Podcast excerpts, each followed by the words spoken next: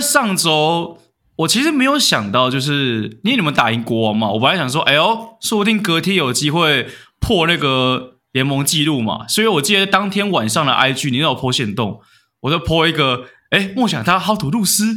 然后个问号，然后超人说：“嗯，差不多了。”隔天就嗯，对，哎，你看，我就跟你讲差不多了啊，被你讲差不多了，这不是我问题吗？但我你会这样回答我，代表说你本来预期就有可能那场会输吧？好啊，因为你也知道我就是平常虽然开玩笑归开玩笑，但我其实平常很很不太会去跟你讲这种什么毒奶梗这种。啊、但就我我认真那一周就觉得，嗯，就是虽虽然说这样讲有点触眉头，但不知道啊，就可能看到新组的境况这么好，然后。我们刚好那周打国王，我就会觉得有时候就是这样嘛，啊、呃，事情就是 发生，我也不希望输球啊。其实你们也差一点了啦，我觉得以以你们第一节拓这么大一个大一个洞，然后还是打到最后，我觉得已经很屌了。第一，我们第一节捅了一个很大的洞在那里，高国豪第一节跟鬼一样，然后艾夫伯从头到尾都跟鬼一样。那那那因为那次我们有那个一起看台篮，你知道艾夫伯每一球出手，我们就说干真的假的，然后记得干真的假的，大概是这样子干的干。无差别投射，诶，没在管你有没有防守的，好难守。我因为其实，在打这场比赛之前，我有跟那个尾浩有稍微传一点讯息，嗯、就是问他有没有一些，就是我们会互相讨论啊，就是针对别队的话，会你会怎么做？这样就是参考对方的意见啊。然后我也会跟领航员那边的，因为跟跟这两队的刚好就比较比较好啊。虽然说，我觉得寇都在跟我画唬烂，但我我会基于一个专业的尊重，会跟他们稍微小聊一下。那反正我跟伟浩讨论出来的结果就是，他觉得他的出售点太高，守不住。我想说，真的假的？真的真的。你看他跳你就看他跳起来，然后有人说：“干啥小？我他妈都已经对到，你还直接把，然后终于进了，然后最后第四节好不容易反攻，快赢了。艾欧博在那个打板，你就他那个侧边那个打板，我真的没有办法哎，那个那个就是个人能力的展现，这个不是策略的问题，就是不知道。我觉得这场比赛刚刚，因为刚刚我们在呃正式录制之前，我们有跟会员。稍微聊一下天嘛，然后我有稍微讲一下这一场比赛的一些心路历程跟 breakdown。嗯，那总而言之，我觉得就是能能出的招都出完了。嗯、那我知道外面很多人说什么我们拐拐气什么的，我们换洋将啊，巴拉巴拉。但就是我们球团会做这些决定都是有原因的。呃，我觉得不是说因为输球所以就表示我们的决定是错的，而是我们那一场比赛的目的有没有达成。对，很多时候其实就是这样，就是有时候你你会需要一些比赛去 test 一些东西，譬如说像富邦之前就也拿我们来 test 巴尔菲特可不可以拿来当洋将嘛？那现在还不行，就 thank you 掉了。哎，对对对对对，对 有时候其实就是这样，不是不是说那一场比赛打完就 thank you 他，而是后来发现他真的不适合当成他们的洋将。哦、那其实有时候比赛就是会需要一些这样的比赛去让我们看一些可能。过去这十连胜以来看不到的东西，而且我觉得这种新异动本来就需要时间磨。你看快艇，我我举这两个例子嘛，James Harden 那个刚进来的时候，哇，大家骂翻了，我怎么样了？好，我其实到现在也没有到真的非常特别喜欢这个交易。那你的意见，我相信大家都知道。但至少现在快艇连胜嘛，十那十二月的时候是那个最佳球队吧？我没有记错的话，十一胜三败，对不对？然后一月的时候也是不断的在赢球，然后华联的今天才刚。那个确定延长续约嘛？应该 Paul George 可能最近也会跟着差不多这个时间公布。哎、欸，我吓到哎、欸！我半夜看到那一则消息，我有点吓到哎、欸！我我我蛮我坦白说，我有点意外，就也不是就是该怎么讲呢？就我原本以为他可能会想离开，即使快点打这么好，嗯、我我是不觉得他会想离开，但我会觉得在这个时间点续约，我有点吓到了。哦，对对，而且是直接延长续约三年。我蛮意外的、啊，老实说。然后隔天，天啊，不对，前一天早上，前一天早上，我就看到 Eric Spoelstra 也是 expire his contract 一二零 M，然后我脑袋就一直在那边转，因为我刚睡醒。嗯，一二零 M，哦，一两千万，哇塞，一点二亿，后续 后续，这是 NBA 史上最高的总教练级别下嘛？哎，刚好盖过那 Monty Williams 啊，这个算是也是算帮帮一下活塞。哇，那个这个，哎，刚好活塞刚终结完连败，今年又是一个连败开始。现在六连败。讲讲到这个东西，你哎，我上一次有在节目上面讲吗？就是那个 Brian Adams 那个，我有讲过这个故事。Brian Adams，你说那个、那个、那个、那个战神那个，然后跑去跑跑回活塞那个吗？啊，我没有讲，我没有在节目上讲，因为上一集我们是找提卡嘛。对，我想起来。好，好我跟你讲，那那那那个时候很好笑，因为那时候呃，当刚打完钢铁，我记得，然后回程的路上，我记得是跨年前，跨年的那一天，十二月二十一，呃，十二月三十一号。嗯。然后我就在那边看比赛，看比赛，看一看，然后我就看到一个 Twitter，然后上面啊，不，我就先看到一个。IG 的消息就是 Brian Brian Adams 因为个人的因素而离队。那我想说，不可能这么快吧？虽然说我我可以猜得到他会想要离开战神，但是我没有想到这么快。Okay. 就是你也太快放弃这支球队，然后想个人因素，我想说不可能六连败就就这样子就跑掉了吧？不像是一个呃 NBA Top。Assistant coach 的会做的事情，然后个人因素听起来就很像是一个借口，嗯，然后不夸张，我我就脑袋在转这些想法的时候，大概一分钟后，那个 Watch 就就推发了一条推特，那个活底特律活塞 签回了 Brian Adams，我想说 What the fuck，不可能，你挖角人家球员，然后别人要挖角你的总教练吧？哇，真的是这样子呢。等下回，然后我我脑袋又想到了另外一个比较地狱的，嗯，就是你一个二连二十八连败的球队挖了一个六连败的主教练，教练去干嘛？哎，挖过来，现在六连败啊，没问题吧？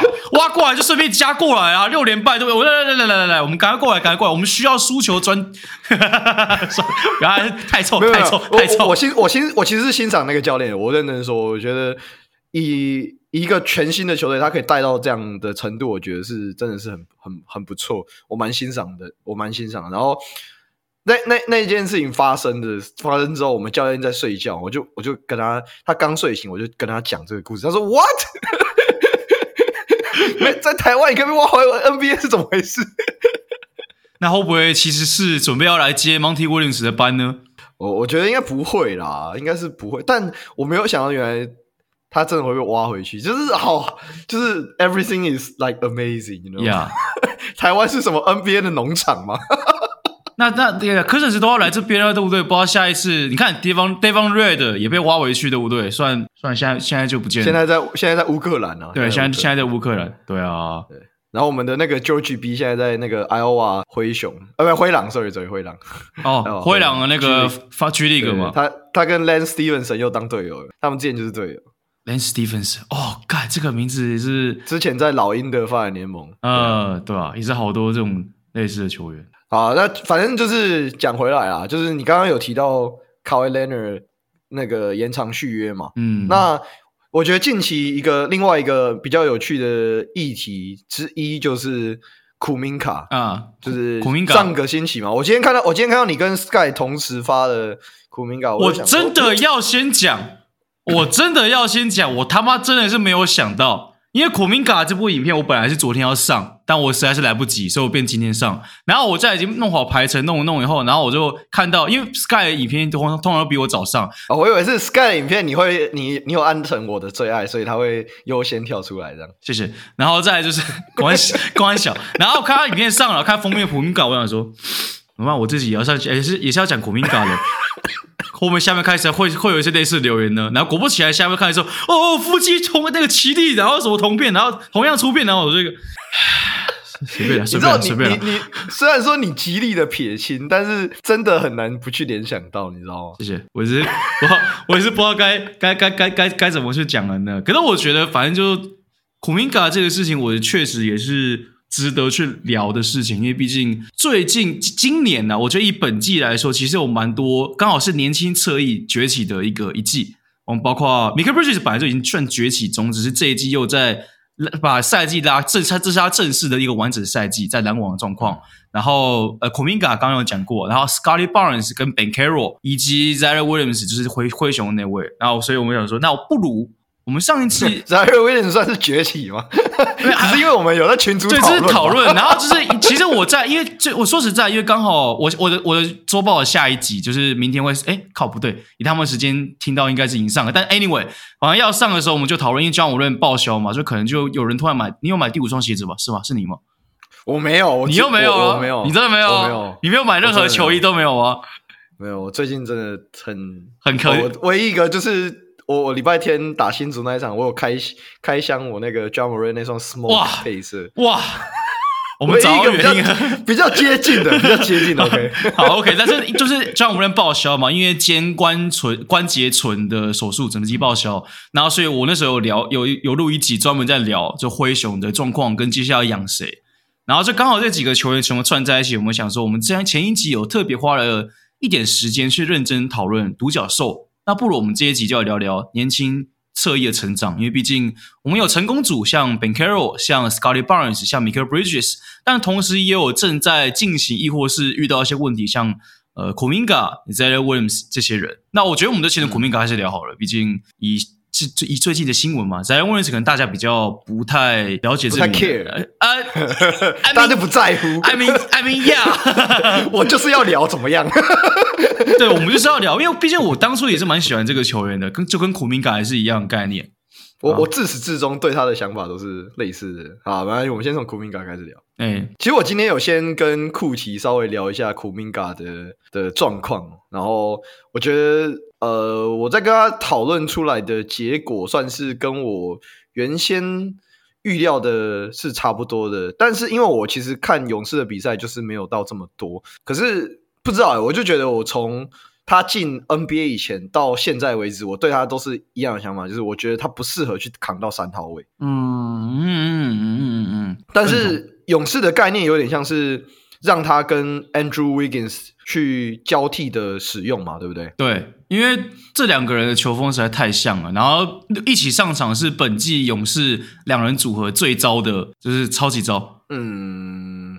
所以这个东西就是一个很微妙，就是你他们是因为技技能上面太接近，导致他们在搭配上面有不适性的情况呢，还是就是这两个人的化学效应很差？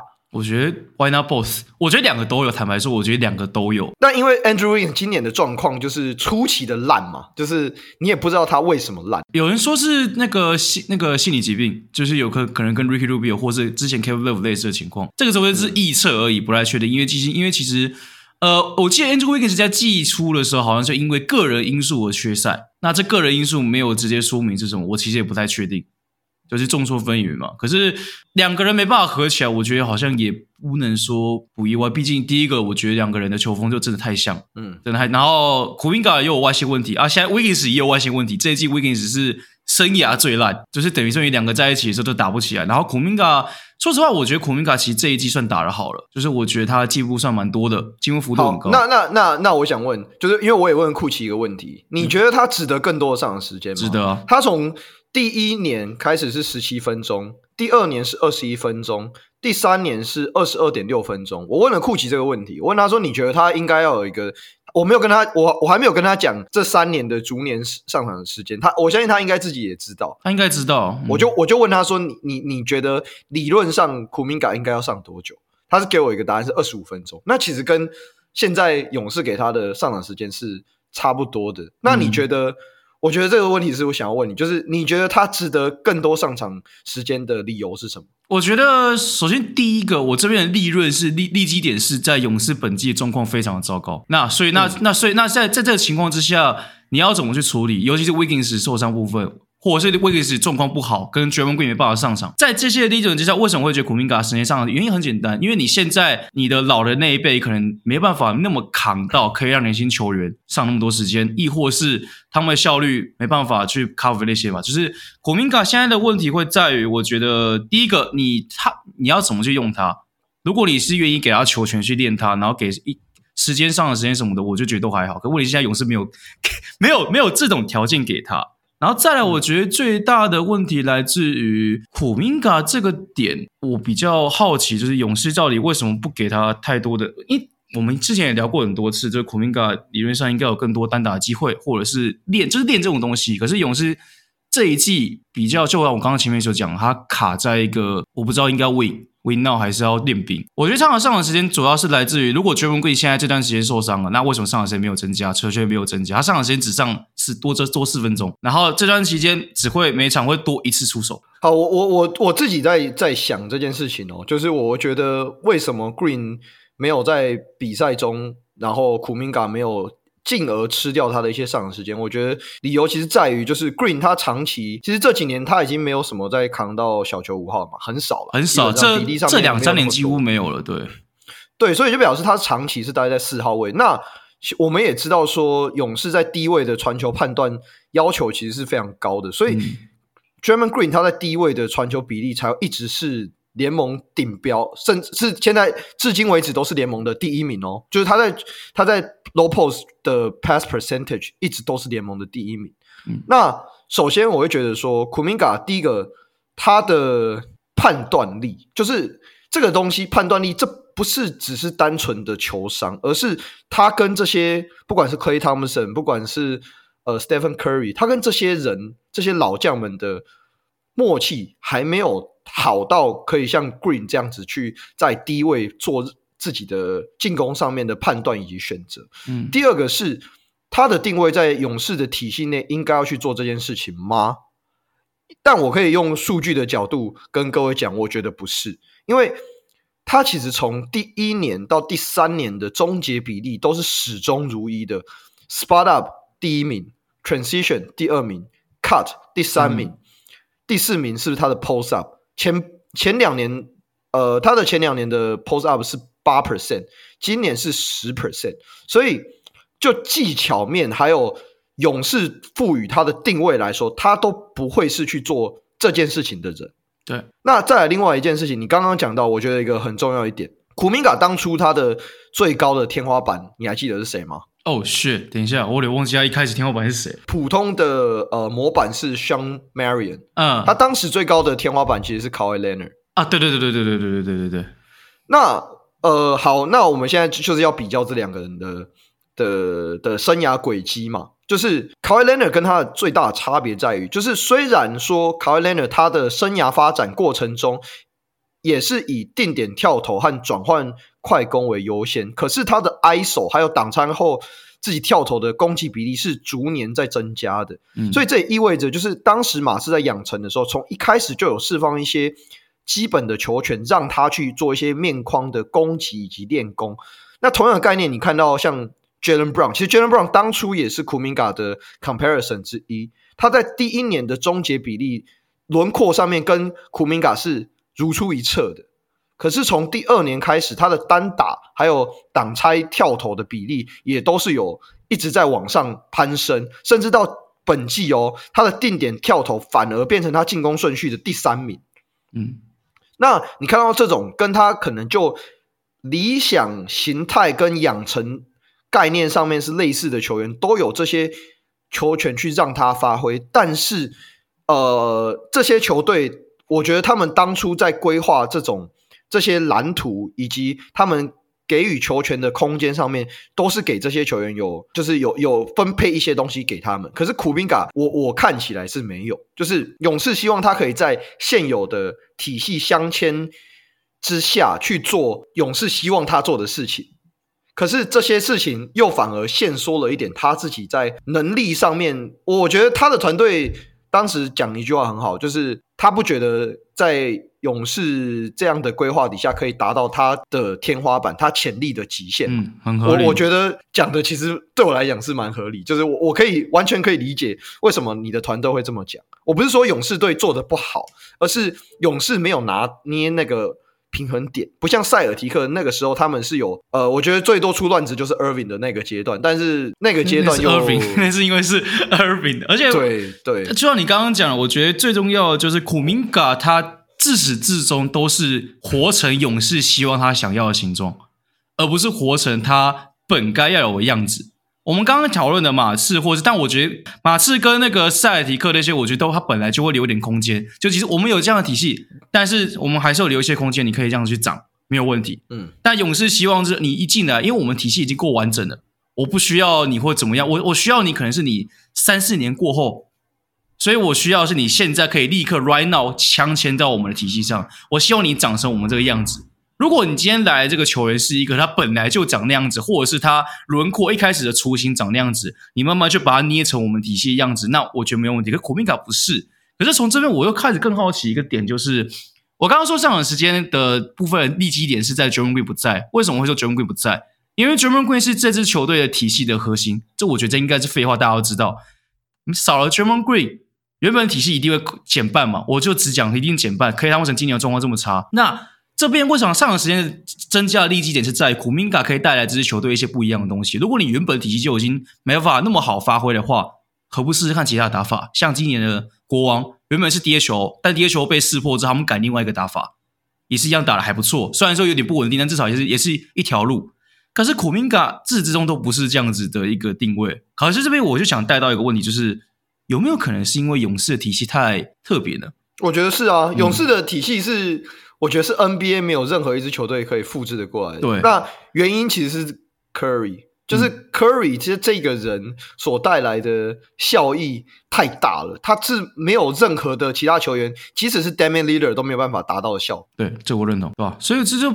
导致说，我觉得现在勇士变成是，你像马刺、像塞尔迪克，他们可能他们有个核心在，可他们核心并不像 Curry 这么的特化，所以他们这么这么这么不可替代。对，所以等于是说，他们可以，他他那个马刺跟塞尔迪克都还可以适时做调整，因为我的战术，我的战术跟利基点没有这么难去特化，没有这么难去难以取代。可是勇士不一样，勇士的最核心就是那些人，其他就是工兵球员。可是你今天选来不是一个工兵球员的时候，你就只能把它用成工兵球员。我讲更直接，库明加的勇士打法就是工兵球员打法。我们可以在一些短暂的半场的进攻，可能一些 broken play，或者是你这边这一波就是要设计给他，让他去 low post，让他转面框去打或怎么样。我们可以在这些偶尔，这个真是非常非常偶尔的一个画面，可以看到库明加有一些天分，有一些持球的判断有成长，但也就仅止于此，因为勇士不会这样打。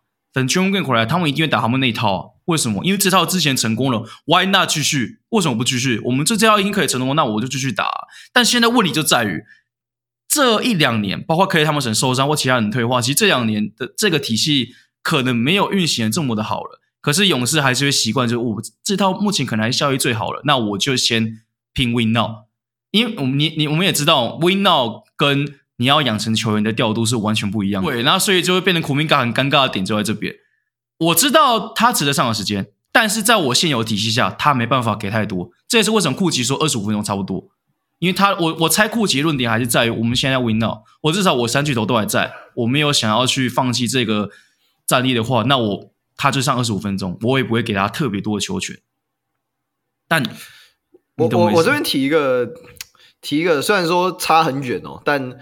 呃，我觉得处境上有一点类似啦，就是我们梦想家在今年球季选了一个丁冠浩嘛，嗯，探花签选的一个丁冠浩，他其实是这一届所有的选秀的球员当中，我觉得身体素质算数一数二好的。可为什么至今为止他都没有获得上场时间？第一个，呃，我觉得他在练球的过程中，他其实是有展现一些他自己的天分的。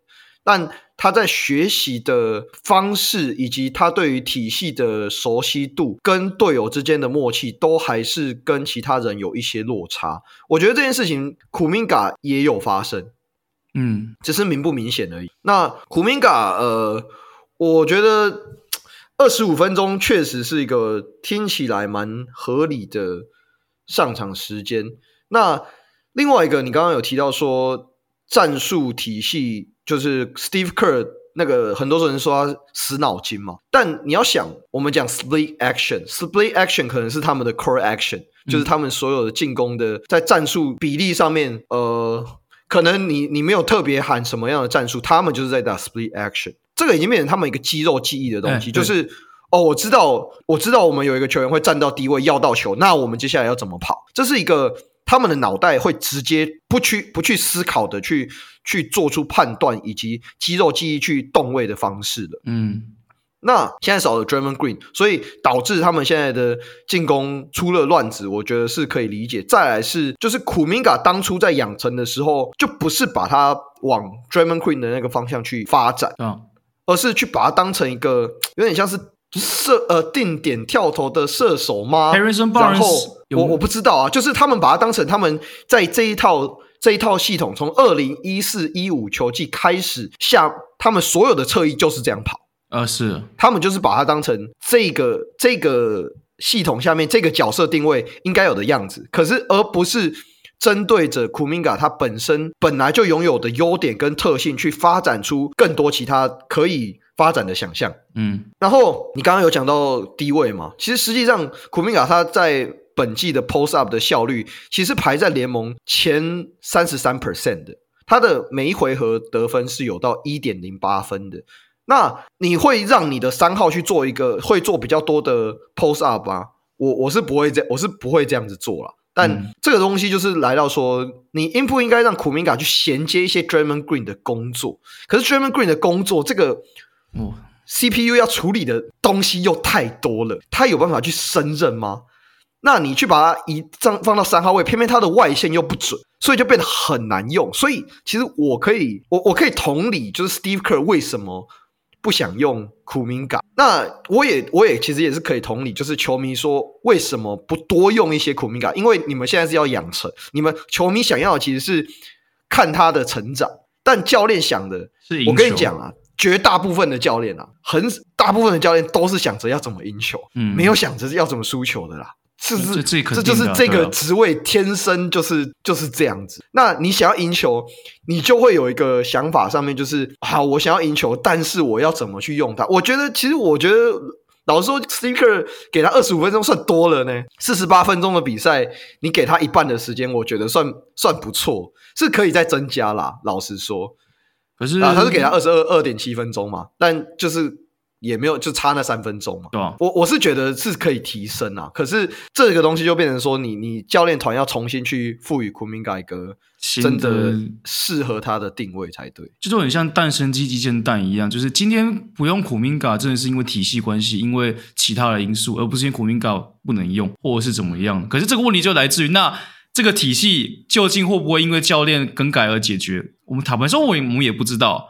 你真的会觉我我讲直接一点，你真的会觉得科尔会增加古明嘎的进攻角色跟定位吗？我我讲，我觉得 Draymond Green 回来就不会这样子做了，嗯，是吧？没必要、啊，没必要，我干嘛？我我最重要的是要赢球吧？我他妈我现在要掉到第十二名嘞，我肯定是想赢球吧？我知道球迷们想要看古明加那个成长或怎么样，但我现在最重要的是赢球啊！所以我，我所以我那时候才会说，库明加除非他离开勇士，不然他永远不会在这里摸到天花板，这是事实。持球进攻，尤其这种持球练持球的前锋的养成阶段来说，第三、第四年是最关键的。这几年包括 Jaylen Jaylen Brown，呃，那个 Tatum，然后 Tatum Tatum 就算成熟的，像 Brandon Ingram，就是大概三四年，然后把这边这个技能把它雕琢起来，然后最后就可以成长起来。我讲个失败案例，虽然他虽然说讲失败，其实有一也不算真的失败，只是就是他可能没有在预期长成那样子。这个人是 Aaron Gordon。Oh, OK，嗯，Aaron Gordon 在三四年的时候也是类似的情况，这种那个魔术要练前要要练他，那时候还一度把 Aaron Gordon 当成 Paul George 在练，而那时候人家找一个教练叫 Frank Vogel，literally 就是要把他当 Paul George 练，他练不起来，持球真的练不起来，控传球练不起来，可是后来找到他的定位，跑到金块也是 OK，他可能摸不到他的天花板，这是确实，那因为持球进攻东西本来就应该本本来就会有这风险在。呃然后，然后我我再问一个问题：什么是所谓的天花板？我记得我们之前有在节目上面探讨过这个议题，就是天花板一直都是人们对他们设的一个 high bar，对对吧？对，是一个 high bar。可是，可是就就好，我们讲 Josh Jackson 当初他是被誉为二零一七年那一届选秀会里面最高天花板的球员呢，他也是，却也是前五顺位、前十顺位最快淡出联盟的球员之一吧？对。他那一届应该是吧？对，就就是他最最早很很快就不见了。对啊，很多时候这种 high bar 其实是嗯，人们设给球探球迷射给他的，但他真的摸得到那个人人人们的想象吗？因为其实很多的球员都是自己一直在突破，一直在突破，一直在突破，摸到一个当初可能没有人想象得到的那个境界。嗯、我们把把它称之为天花板。对，我举例一个 Jaden Brunson，当初有谁认为一个？高龄矮后卫可以摸到现在的，可以拿到一个尼克给他的顶薪，HGA 把甚至把它当成一个核心嘛 HGA 也是一个案例啊，就当初也没人想到可以练成现在。哦，没有，SGA 当初是真的，大家都觉得他的身材条件什么的很好，只是他那个没想到 MVP 他的那个中距离的手感真的是要求，可是没想到他会达到 MVP 等级的。只是我我的意思大概是这样子，确、啊、实啊，因为天花板这种东西。也是一样，以以我们的角度来说，以我们的角度来说，就是我们看他的比赛，看他的练习影片，觉得诶他可以做这些动作。如果串得起来呢？如果他可以，他可以在被人对到的时候继续维持，可以做这个动作呢？例如说运球，就最最最最直接的嘛。你能不能一个球员能不能成为明星？最重要就是你有没有自主持球能力，然后创造队友的空间。至少对我们普遍普世价值对于一个全明星的概念是长这样子。所以在持球的时候，我们就会看他运球的时候会他的运球的身体状况如何，髋关节的转换如何，然后其他这些东西看看，哎，有机会串起来，那。这就这就是一个想象了嘛？我们这边开始就会开始想象说，如果这个串起来会变怎么样？然后随着去看这这个这个球员的其他的比赛片段，然后看他看他可能在某些时候做出一些反应跟判断的时候，你会发现哦，他好像又可以再把这东西再往上叠。然后逐渐你看他的东西越久，你就逐渐有一个想象空间，只是想象他是什么，才会有所谓的 NBA comparison 嘛？就是说，哎，他可能未来是长成什么样子？这是人们给他的天花板。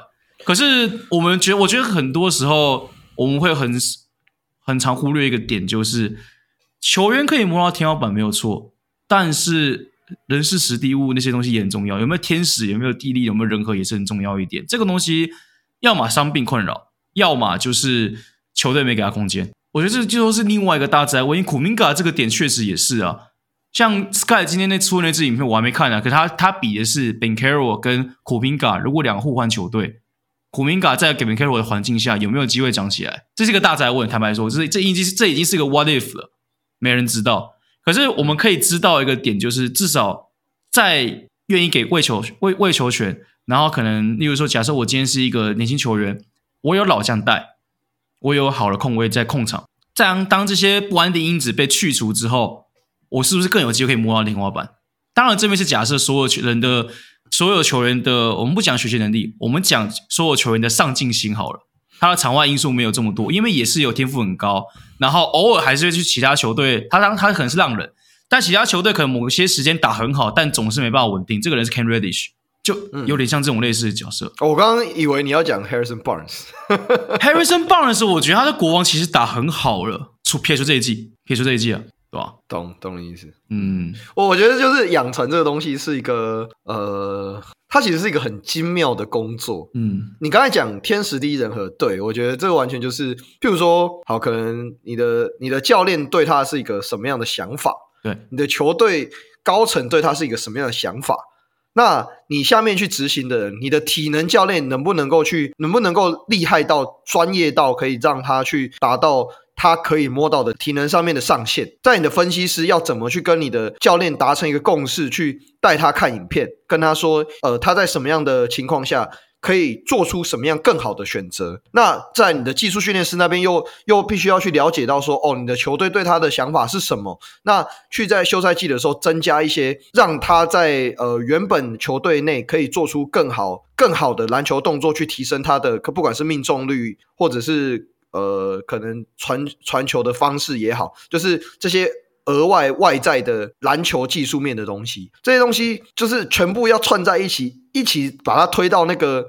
那个顶峰。这是一个没有这么简单的事情，就是你中间你的旁边的旁人的合作关系就变得非常的重要，尤其是在职业。你说学生时期靠个人个人的天赋异禀那些，那那也就算了。可是你到职业赛场，你你你。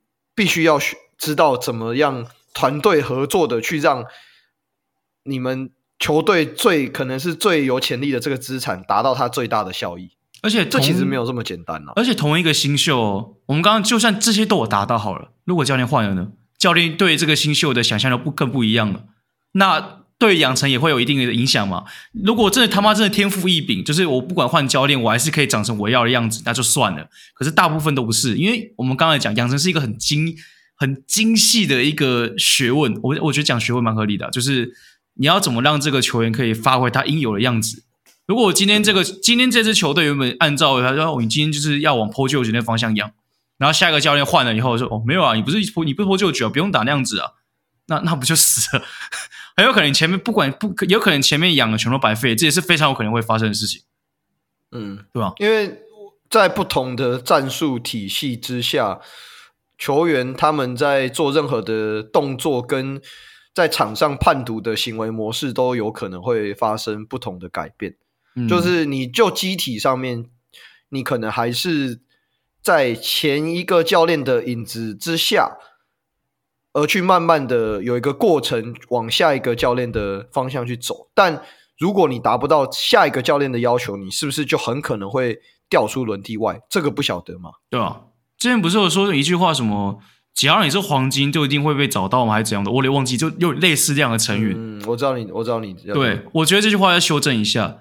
足够亮的黄金才有机会在其他地方弄，才才要在其他地方再亮一次。对，要足够亮，你本身要有一定的实力。像 Bronson，因为也多的是那种，我今天在这些球队我没什么机会，我到别的球队，然后那些球队把我当成一个宝在用，结果我他妈扛不起来。也是多的是这种案例的。嗯，对啊。所以你也也要足够实力，所以很多因素啦。我们刚刚讲库明加，库明加说实在，我觉得现在讨论说他去别支球队会不会真的打很好，我觉得应该是大家都有这个共识。可能差别在于，如果他今天是去哪支球队，像我觉得他最适合一定是六马嘛。我坦，我这就直接坦白讲，我觉得六马最适合。然后暴龙，我觉得可能要再看，因为暴龙要养的人蛮多的。你说孔明搞去暴龙会怎么样的？但我觉得我更想要聊的是，大家可能不太在意 Ziaire Williams。我很在意，我其实蛮喜欢这个球员的啊。说实在，然后那时候灰熊第十中位去拿他的时候，大家也会觉得干太跳了吧？对啊，对吧？我我记得我们当时在上周吧，我们有在群组很呃，算是比较认真的去讨论关于 Ziaire Williams 这个球员的想法。因为当时我提出了一个论点，在于我觉得很可惜，是因为灰熊没有适时的放弃他。我指的放弃不是放弃养成，而是把他交易走。Oh. 就是灰熊在他们的重建路途加速的过程中，没有把它替换成一个更稳定、更稳定的次要终结点。嗯，那呃，好，我们先从 Ziaire Williams 的养成的角度来开始看好了。就是 Williams 进到联盟的那个时候，他身旁那个时候是 Ja Morant 嘛，对，然后再加 Desmond Bane，你你再来替补端还有 Tyus Jones。就是等于说，你不管怎么样，不会轮到你持球啊，对啊，不会，不会啊，所以就变成说，他进到灰熊的时候，他就一定要先从无球开始学起。我觉得这没有不好，因为这对我来讲是所有的侧翼、所有锋线必经的一个过程，只是你的顺序是如何。那通常把，除非你是像 Cade Cunningham 这种，你你本来就知道他。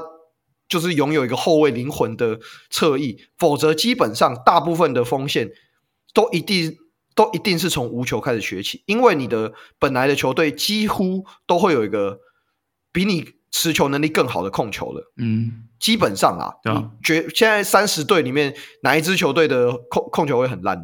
马马马马，好马刺嘛，马刺嘛，我我想到的是马刺啦。另外一个我想到的马刺，哎，等下，下面先讲马刺这边的前提是 Tre Jones 没上。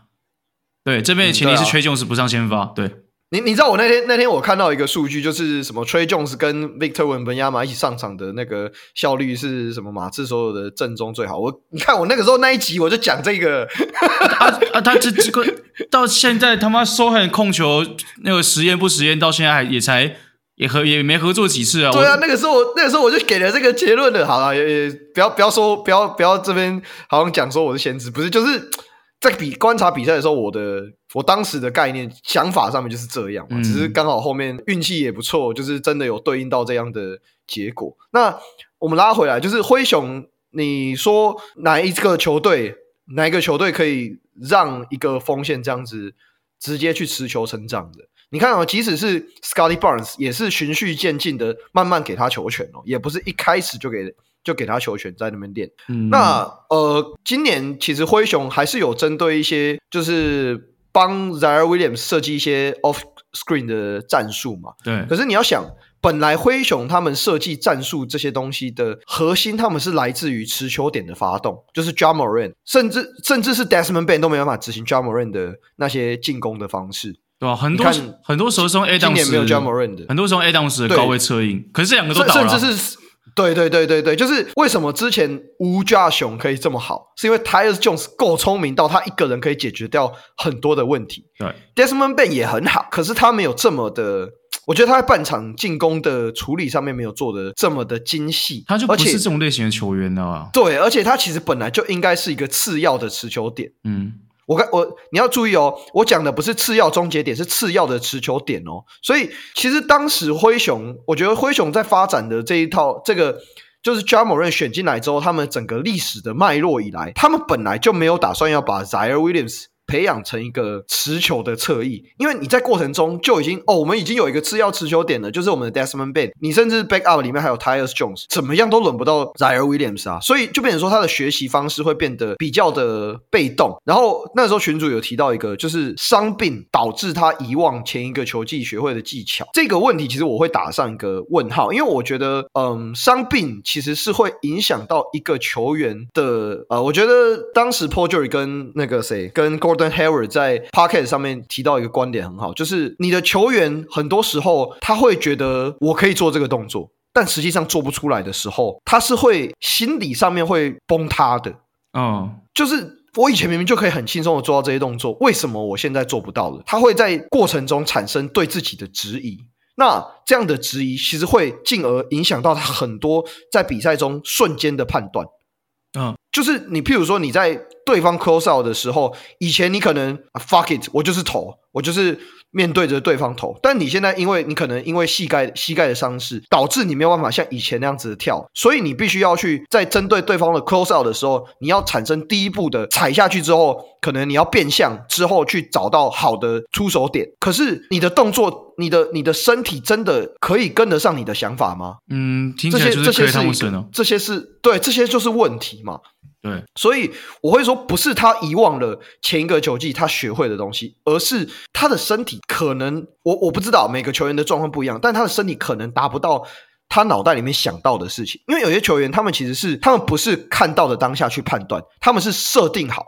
就是我在接到球之后，我本来就决我本来就决定要往右边走，我本来就决定要往左边去蛇形，我本来就决定要跳投。他们是脑袋已经想好的，可是他们的身体跟不上的时候怎么办？就真我觉得这个东西是一个你在伤伤病造成之后，你你潜在看不到的一个结果。就我觉得像很多有些，我觉得这个部分年轻球员越容易出现，就是例如说，呃，你可能前一两季你是在练无球跑位、练练接应的，然后到第三季开始练一些持球，然后在有点雏形的时候受伤，通常回来之后一定出现一个状况，就是要么是因为因为你说刚刚回来，所以其实你没办法很自由的切换无球接应跟持球进攻的模式。那所以这边就会刚刚遇到你刚刚的问题，就要么你就是进攻犹豫，要么就判断过慢，然后所以所以所以才会有所谓我们看看看到什么奇怪，他怎么受伤完之后瞬间变成原厂模式，甚至还比原厂设定还更烂。我就是刚刚你听到的原因就在这边嘛，你一受伤回来之后。我原本练那个东西，我需要重新再练。可是我现在可能身体还在恢复的情况，我可能我现在他们可以回复上场了，但不代表我可以回到我最一开始的那个状况。所以当我做不了那一拍，犹豫，然后不管是发生失误，这是这次在威廉斯，我觉得这一季很常出现的状况，就是他这一季在 off screen，他当他自己，我觉得他有又有脚步启动的问题，他又不是那种，嗯、他又不是那种可以在接球前先先塞好脚步，就是我可以。在接球那一瞬间，我可以立刻决定我要怎么做。他是先接到球再注视的，可是这个部分又会回到刚刚你一开始讲的部分，就是我一开始进来，我根本不需要思考这个东西啊，因为有其他人在持球。我的工作是我接到球就投，我只要把球投进就好。对，我不需要去想我接球还要干嘛。可是现在我需要做这个事情了，那就会犹豫了，就会开始出现这个这这状况。而且然问是有一个问题是，他不太习惯碰撞。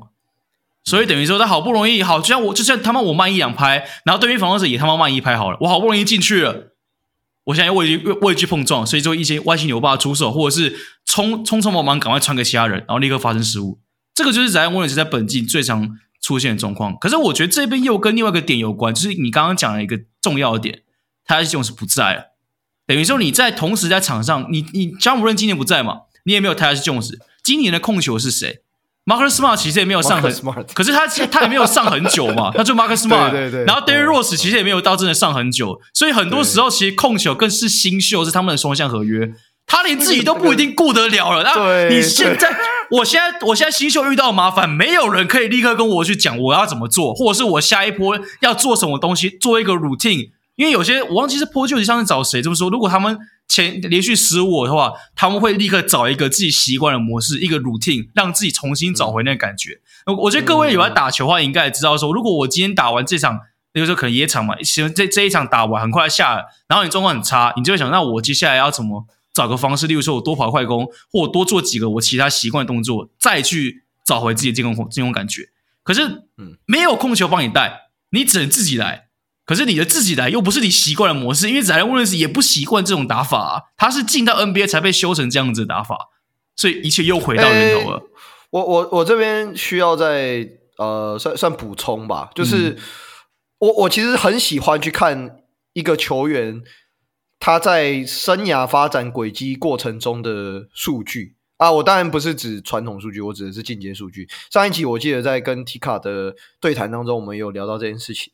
那我在群组讨论完这个议题，呃，应该说在讨论过程中，我就有去查他过去在史丹佛大学的时候，他的攻击模式是什么样的攻击模式。他当时其实有将近三十 percent 是挡拆的持球攻击，也就是三分之一耶，嗯，将近三分之一的攻击方式是，他是持球的挡拆攻击，再来才是定点跳投。所以等于说他在进到职业后，他要去适应那种没有持球。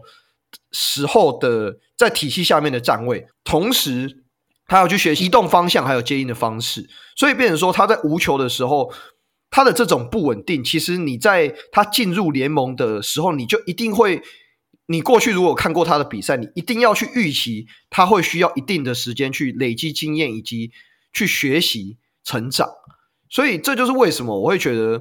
灰熊对 Williams 本身的发展而言，并不是最适合他的球队，因为他在进到这支球队的时候，但我觉得 Desmond Bane 长出持球这件事情是一个意料之外的事情。呃，是对，但如果呃如果他没有长出来，那或许在 Williams 他是一个哦不错可以培养的第二持球点，但偏偏 Desmond 长出来，他运气也在 Williams 的运气也不好，刚好第二年受伤了。对他，如果如果他的发展方式是像什么 Gordon Hayward 或者是 Paul George 这种，他们可能第一年刚进来的时候是比较弱，那可能球队有心想要栽培他，也是慢慢的给他一些空间，但后来决定球队决定要打掉重练的，开始把队上的当时是什么 Darren Williams，然后 Paul George Paul George 那边是 Danny Granger，这些人都。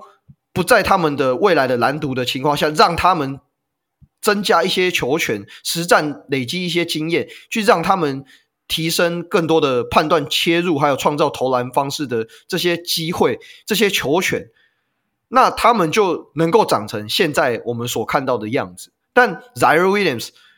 我觉得他有一点过了那个时时段，因为其实我刚刚提到的经验累积这件事情，很大幅度，我觉得会依赖你刚进联盟前两年的时间，而且甚至就我的观察来说，哦，基本上绝大部分的锋线大概在第三年过后就定型了，因为我觉得大脑跟肌肉，他们其实不是电脑，他们是没有办法就是单纯的格式化然后重新吸收，所以很少有球队。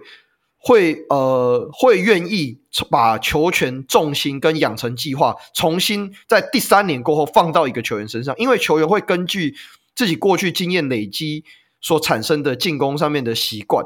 那在这样的情况下，我觉得 Zaire Williams 他已经很难很难达到，就是当初大家对于一个这么弱、这么具有天赋想象的球员，他可以达到的那个。那个境界，所以我必须老实讲，我觉得灰熊比较可最可惜，其实是没有在应该把它拿去交易的情况下放走。现在反而，如果我们以球队端的角度来讲，它的交易价值变得很低。那对球员自己本身来说，他也在发展上面也确实是不如自己可能可能预期的，或者是当时球探们甚至是球迷对他这这个球员。就我们讲的天花板的想象吧，就是达不到。你知道我们刚刚讲几个案例，勇士、灰熊，他们都是想要一个哦，我现在有一个高天赋的机会，我我可以有机会拿到高天赋的人，所以我就先拿再说。即使我是要 win now，可是包括库明加，包括在威廉斯，他们都有共同点。库明加还相对比较好哦。我身边比较好的是库明卡，至少在之前，我记得他之前是发展联盟的吧？那个 Ignite，对，Ignite 他还会打一些打一些无球，但是 Ziaire Williams 他可能相对来说更偏持球进攻一点点。可是这两个都有共同点，的时候，对，他们两个共同点就是他们本来的一开始的进攻的模式就不是无球。这个东西其实说实在的，我坦白说这句话算废话。为什么算废话？是因为你能进 NBA 的，通常在原本在高国高中时期或大学期都是一方之霸，至少当初是什么四星高中生、五星高中生，当然有例外嘛，可是不多。至少你有天赋的。你刚才讲四星的时候，我刚才本来想要讲一个烂梗，算了。哎，讲讲，我想，我我想，我想见证一下是有多烂。你上次看有没有比上次那个中？我现在看有没有比刚刚那个之前讲过的中心还烂？好，来来来来，你继续，不要理我。就是我意思是说，他们这一些已经在要想要争冠，或至少要往季后赛前进的球队，他们在选这些年轻球员的时候，都是选有持球进攻天赋的人，这个很正常。嗯，但是他们的底子都不是可以同时间可以跑无球的人。所以就导致说，我一开始我我因为他们不，他们竟然不可能有球权啊！他们竟然已经打无球了。我要的只是他有一个持球进攻的期望。可是你在有这个期望的情况下，你又不给他那个机会去练的时候，他就我状况就会出现成这样子。就是如果你今天是选像呃，Mikal Bridges，像呃，诶，Kawhi Leonard 像这一种，他们是原本是可以打无球的，只是他持同时间持球有一些养成机会。这种球，我觉得至少你在。你的保底就是一个很很优秀的先发的三 D 的三 D，对，然后运气好一点，哎，今天持球进攻练出来，哎，那当然是好啊。没有的话，至少也有可能像 Mikal Bridges 那样子，哎，我还是有一点点下球能力。我也许不是一当家、二当家，但我我，觉得你不能拿 Mikal Bridges，他他他有点例外啊。但我意思就是说，至少你有一个保险牌，你不至少不会差到哪里去，你可以再另外找核心，但是。现在的情况就变成，嗯，古明卡跟 Zion Williams 都已经第三年了哦，他们还有机会摸到他们的天花板吗？这就有点疑虑了，而且有可能在这里同个地方永远不会拿，拿永远不会摸到。然后现在的卖相又不是到特别好，这不有点两头空概念。就我能理解球队想要赌，可是就变成是你没有一个稳定的一个地板，然后就结果就长成这样子，你不觉得吗？这两个攻略都有点像。我我我觉得好讲，如果讲到这样的阶段的话，我觉得我们我们就可以拿下一个球员当成一个，对我来讲算是近期一个蛮好的案例。这个球员叫做 RJ Barrett。嗯，我觉得 RJ Barrett 就是属于那种原本有给他一些球权，但是 他的那个就没了。就好一一方面是这样，另一方面是他的个人的技巧的磨练还有效率，就是迟迟的上不去。这种就是我觉得。学习能力比较偏差的球员一点，嗯、可是他现在加入到暴龙，我觉得暴龙有调整一点他的定位，但我觉得这个东西跟球队本身的方针还是有很大的关系。那首先第一个，呃，RJ Barrett 加入暴龙之后，他的目前的五场比赛场均外线出手五次，命中率是五十 percent，不管是真实命中率还是有效命中率，全部都是来到生涯的新高。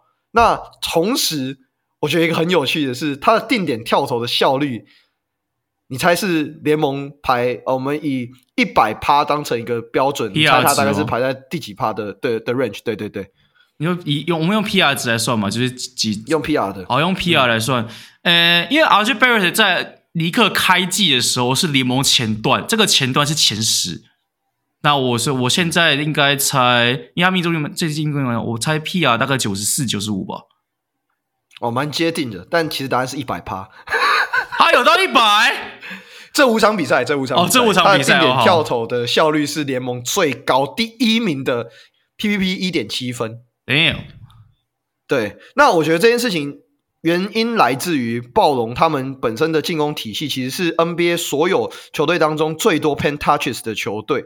他们场均有二十五点八次的 paint touches，然后我在看到这个数据之后，我就跑去看了所有 RJB 的外线出手。我没有实际去算，但我从体感上感受到一件事情，就是他接接到传球的方式跟过去有蛮多的蛮有一个显显显细呃，算是非常显著的不同，在于他接到球的出手，很多时候都是由内向外的大的空档或者是大空档出手。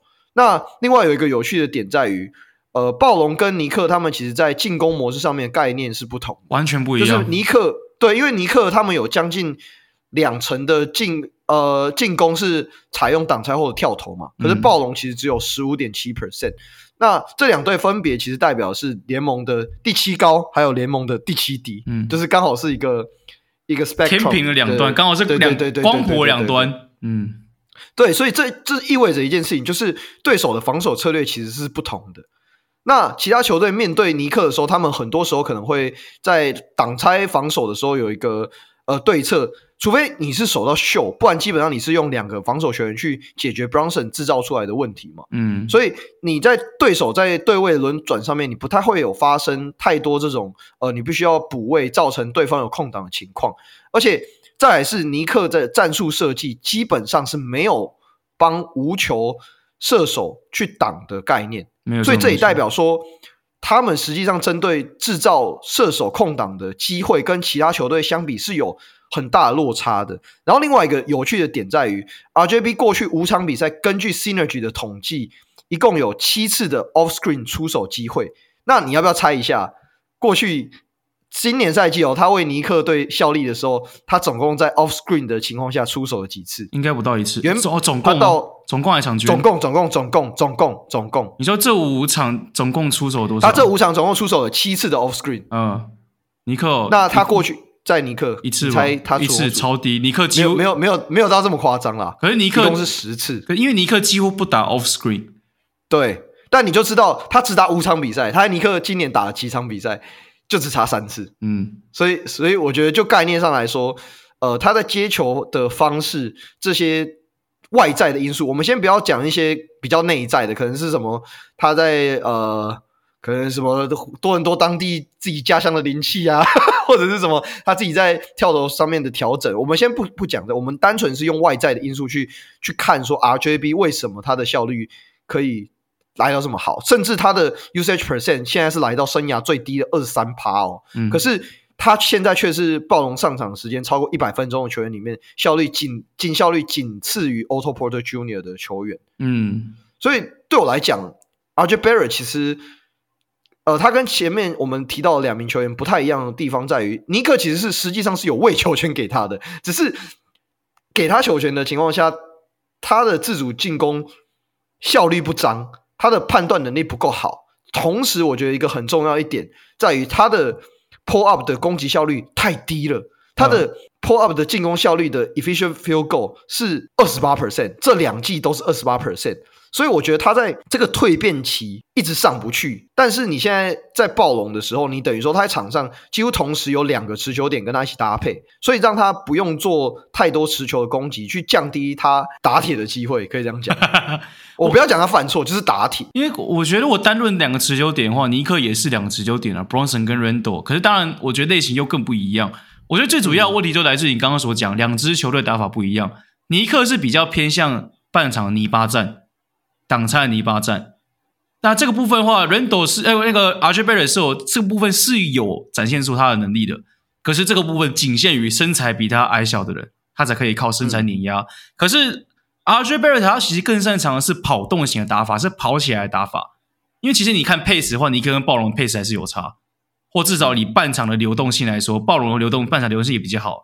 我觉得这也也许也是这个原因，让比较擅长跑起来，其实包括 Quickley 也是啊。这笔交易过来之后，其实 Quickley 跟因为 Quickley 跟 RJ Barrett 都是比较喜欢习惯这种打法的人，所以其实回头看这笔交易算双赢了。我我觉得是啊，因为你看像 OG Anunoby 他打的那几场比赛，他的总 Plus Minus 也是什么 Plus One Hundred 这种。然后 Immanuel Quickley，我今天我记得我在呃我们群组也有讨，我原本是想要讨论啊，就是我在看快艇跟暴龙这两支球队的比赛，我看到哦 Immanuel Quickley 我觉得很棒，就是他他甚至。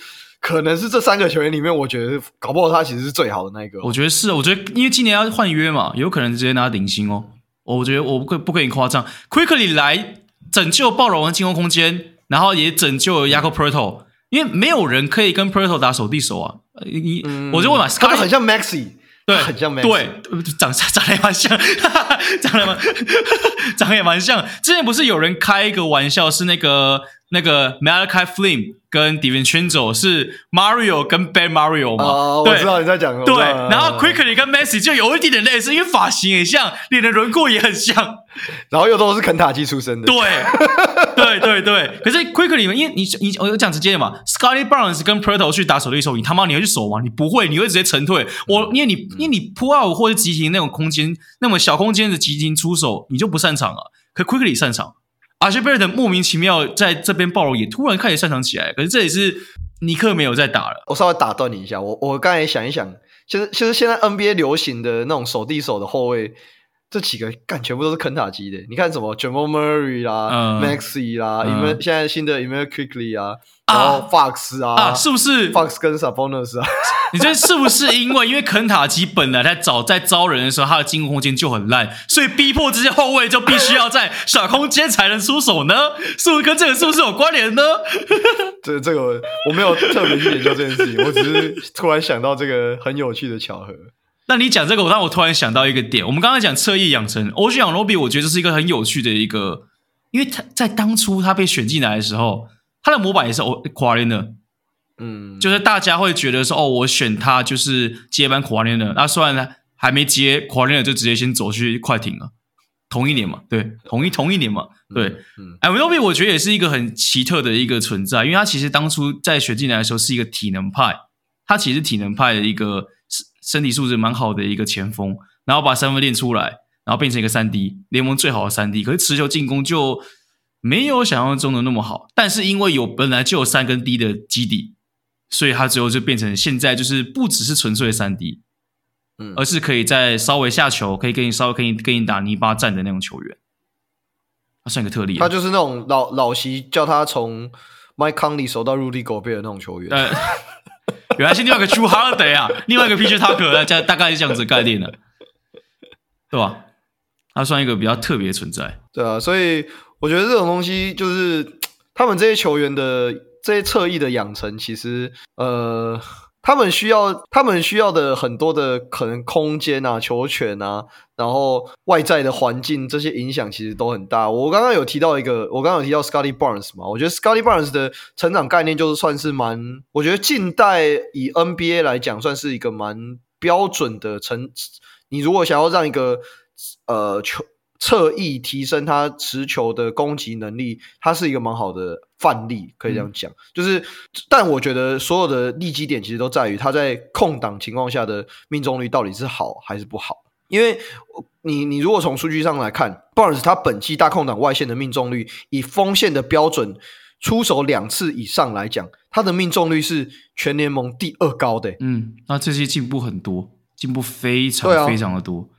那进木，呃，那你你要不要你要不要猜一下第一名是谁？我觉得第一名这个很有趣，这个名字我看到我也吓到。前锋吗？这东区的东区的几场吗？是这几场吗？没有没有没有，就是本季就是本季，本季比较难猜。如果出手两次以上的大空档外线命中率的，本季比较难猜，因为如果说这几场我会猜 Paolo Banchero，可是如果说整个本季的话，东区前锋，嗯，他的他们球队的排名在东区的前五名，Tatum。不是，好，你你缩圈了，我我帮你缩圈了。嗯，绿色的球队啊，我们家的吗？不可能吧？不是公路了，好了，那就是塞尔提克，塞尔提克的某个球员了。不是 Tatum，不是 Tatum。不然，你说前锋嘛？前锋啊？对，锋线，锋线，锋线。哦，Forward。哦哦，那个干，等下，还有那个白人射手，那什么名字？呃呃。反正是替补嘛，替替补那个射手嘛，是吧？答案是 Sam Hauser。对对对对对对，就他就他就他就他就他，干一时间突然忘记他名字。你知道我第一时间想要什么吗？我第一时间想要口内，不对，他在禁区。你说我我没有，我在凑罚球那个。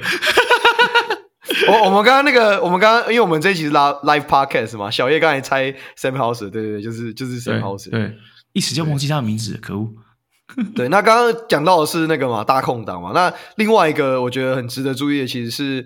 呃，Scottie Barnes 他在负责终结比例的提升，就是他的逐年提升是从我们讲 assistant per 呃 assist percentage 再加上 usage percentage，他的第一年是三十四 percent，第二年是四十 percent，第三年是四十七 percent，所以就是他是一个有一个显著给他不断为球权，这是有数据可以佐证的，慢慢为球权给他成长的一个呃，原本无球慢慢打到开始有球权的锋线的一个案例啊。而且其实去年就开始在练 Scottie Barnes，因为其实 Scottie Barnes 他前两年的终结就就就禁区终结能力比较好，他的三分投射是很惨。嗯、怎么个惨法呢？呃，Scottie Barnes 本季的三分命中率减个十趴，就是去年的命中率。对我，我讲认真的，就是差不多都是这样子，这是蛮惨的。可是就是有循序给球权，而且其实去年呃上一季的时候，其实是有想要先提前给 Scottie Barnes 练他的控位，就是控那个那叫什么 Scottie Barnes 控球控球实验，就大概类似这样这样子。可是嗯，严格来说算失败，因为毕竟第一个是外线起不来，你少了外线少了外线这个威胁，等于说你在持球挡拆的时候，人家很好做针对。然后第二个就是他的进攻欲望很低。去年会有一个情况是这样子：第一节出手个三球之后，二三节几乎没出手，第四节才开始出手。就是去年高天棒子很常出现这种状况。本季就是三分线外线起来了，外线起来之后，他就威胁又出来了嘛。然后在他出手欲望又起来了，然后就一切都蛮顺的。至少本季来说算蛮顺的。当然，我觉得跟换打法其实也算是蛮有差的，因为本季有换那个 Rajakovic 嘛，也是换一个不同的打法。虽然说就苦了 Siakam 啊，因为毕竟。他就是被牺牲那个，不适合这个系统嘛。之前有提，有在暴龙那一集有讨论到这个话题。对，就是大概大概就是我这个方向状况。但是 Scottie Barnes 确实还是这几年，我觉得他，他啦，然后还有一个人 Ben Carroll，虽然严格来说 Ben Carroll 比较跟他的类型可能就更偏向我们在上一集谈谈独角兽那一边，就是以他的类型来说。可是我觉得都是这种，就是球队有给他球权，但也不是说什么完完全全都把球权丢给他，而是有循序渐进的去给。可是这边都有个重点，他们身边都有一个，不管是呃像像 Siakam 或者是我记得当时有看到哎 VanVleet 至少有这些老将，至少有这些有经验的球员在旁边待着。也就是说，当我们他旁边看着新秀不知道怎么办的时候，你也可以球权丢回来给我们，我们来帮忙处理。嗯，然后 CP3 之于 Mikal Bridges 类似，然后 Ben Carroll 的话呢，则是有脑袋够清楚的 Franz Wagner，对，也是你有这些脑袋清楚的，还有那时候 Wendell Carter Jr.，就是你有脑袋清楚的人。才可以长成这样子。如果你没有这些比较拿得清楚的人，就会回到我们刚刚讨论 Zion Williams 的这状况。对啊，就是呃，Zion Williams 又是变成说啊，因为他的球队的主将就是 Ja Morant，他就不是这种。我们用比较广义一点的方式，虽然说张宗宪说没有组织型控球，但我我其实觉得这个议题蛮有趣。就是我其实是觉得有的，就是其实球员。能不能够组织这件事情，其实是对我来讲是有的。嗯，他在半场中是怎么判断，然后怎么在战术的运行当中找到对的球员，以及呃，以及怎么去跟你的侧翼、跟你的大个子去沟通，讨论到说他们应该要到什么样的位置喂球会比较舒服。对我来讲，这就是一个组织型后卫的概念。我没有，我不是要隔空怼中线或怎么样，只是。我他在讨论这个话题的时候，我我其实是觉得说，呃，对我来讲是找得到这样的定义的模式。嗯，我个人也认同。用什么样的方式去去去看待这件事情？对，就对看不是要怼他，先先这边离心，没事没事，未过滤的好不好？没事 没事，角度角看球角度不一样哦，看球角度不一样，就是这样子而已。那我没有什么谁对谁，就只是我们看球角。也许你不觉得有，但我个人觉得就我觉得有。大概是这样子。其实，其实你可以用不一样的方式去，我我甚至也可以拿一些实例去跟你去 去讨论这些，但这不是我们这一集主要要聊的重点、啊、那呃，我觉得最后就我觉得可以提一个，就是我自己观察下来，目前 NBA 他们在侧翼养成的趋势啊。嗯。那首先第一个，我觉得你要先多数的球员，一个这是一个我觉得是一个曲线，一个学习的历程。就是你要先从 catch and shoot 开始建立稳定的跳投外围的跳投机制，然后再来你的 next step 可能会是你逐步增加这种判断，呃，可能对方 close out 之后，你逐步去提升你的 pull up 一二步的跳投的这种比例，再来可能是你要学会怎么去利用你自己的跳投威胁。判断对手是怎么去防守你的，然后再决定要用什么样的方式去攻击。例如说，可能对手过度的 close out，那你可能就转为切入后的中距离跳投，或者是你就直接切进去要犯规。那如果对方中锋可能回来协防的时候，那你就要自己去判断什么时候应该要去分球的这些机会。呃，我我记得我前几前两天吧，有在我们的瓦甘达群组里面有分享 p o r g e 他自己在。Pocket 上面有有讲过，说他自己是怎么阅读第二线的协防，进而去进行自己的终结的决策方式。那不管你觉得 Paul George 是他这到底是不是一个好的终结者，可是实际上我觉得他是一个蛮显性的案例，就是他从一个角色球员慢慢的增加球权之后，开始他可能或许不是像 LeBron 那种天生就有第三只眼的类型的球员，可是他慢慢用可能自己的进攻技巧以及经验去累积，呃，不不同的方式。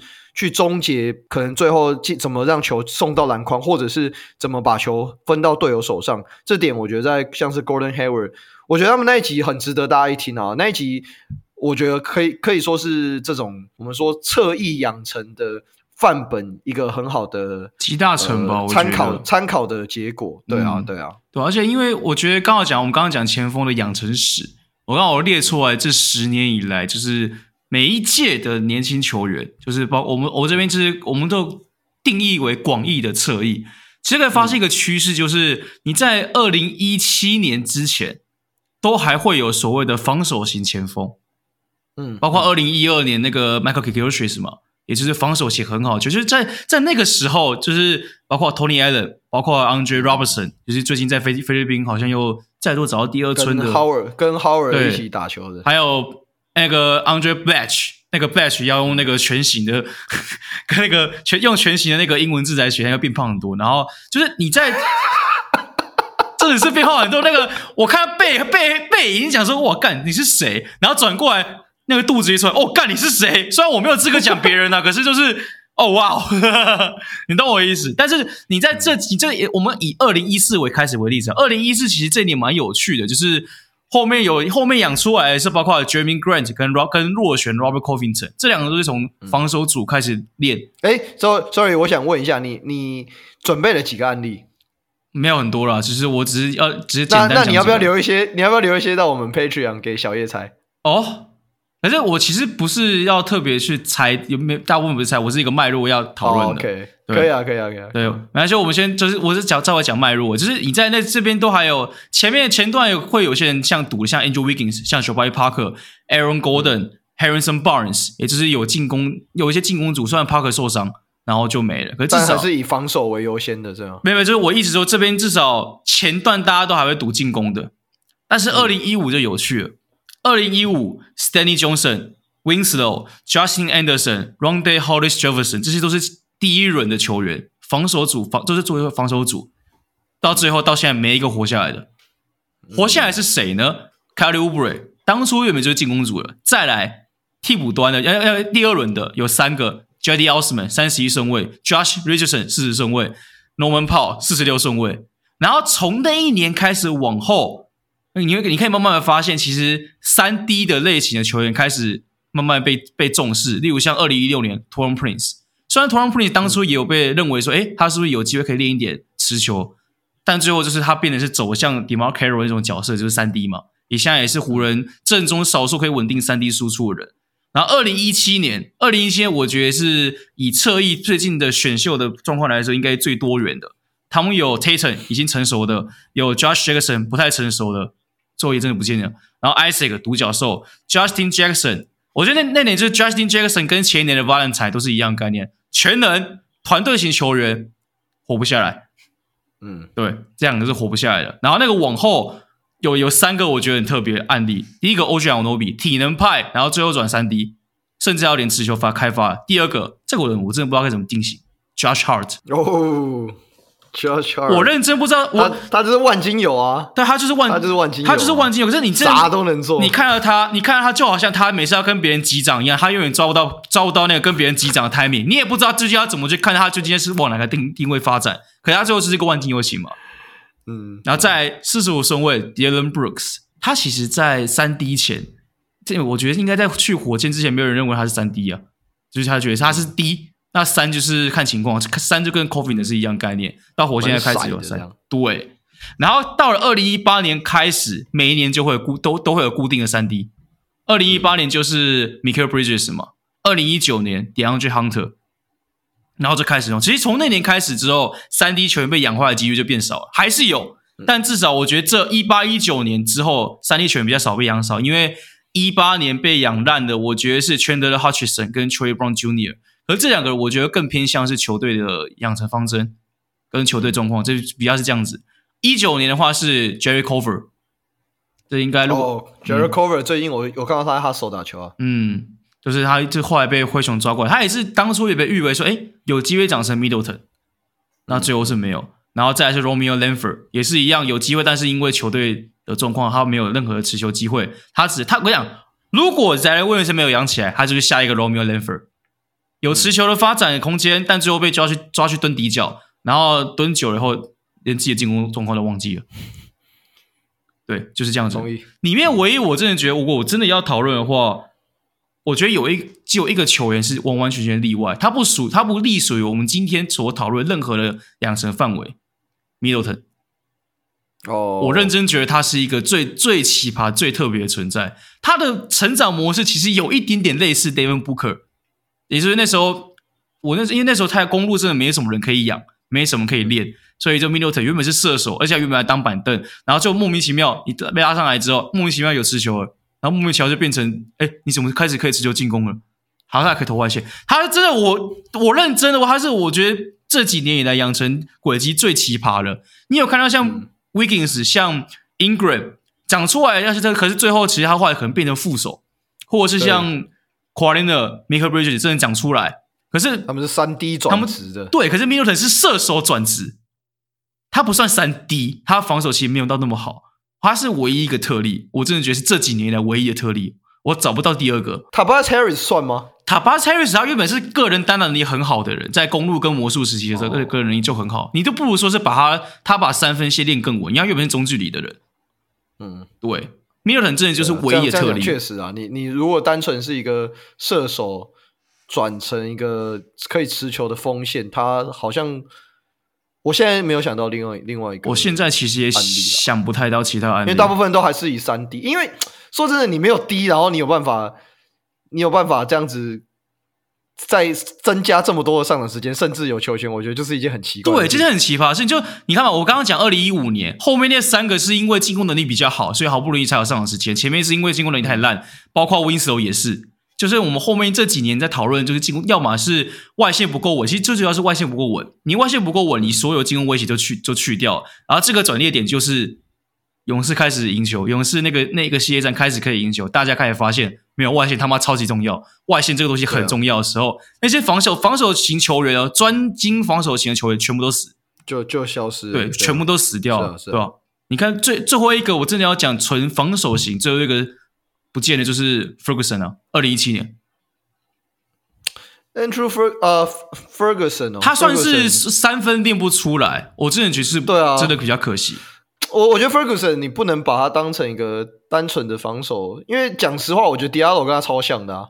呃，那几年的雷霆选了一堆这种球员，我那几年还是雷霆迷的时候，我看了一堆这种，因为想要赌天赋哦。那时候你不是那年还，我记得那那几年还什么选那种 McGary 啊那些。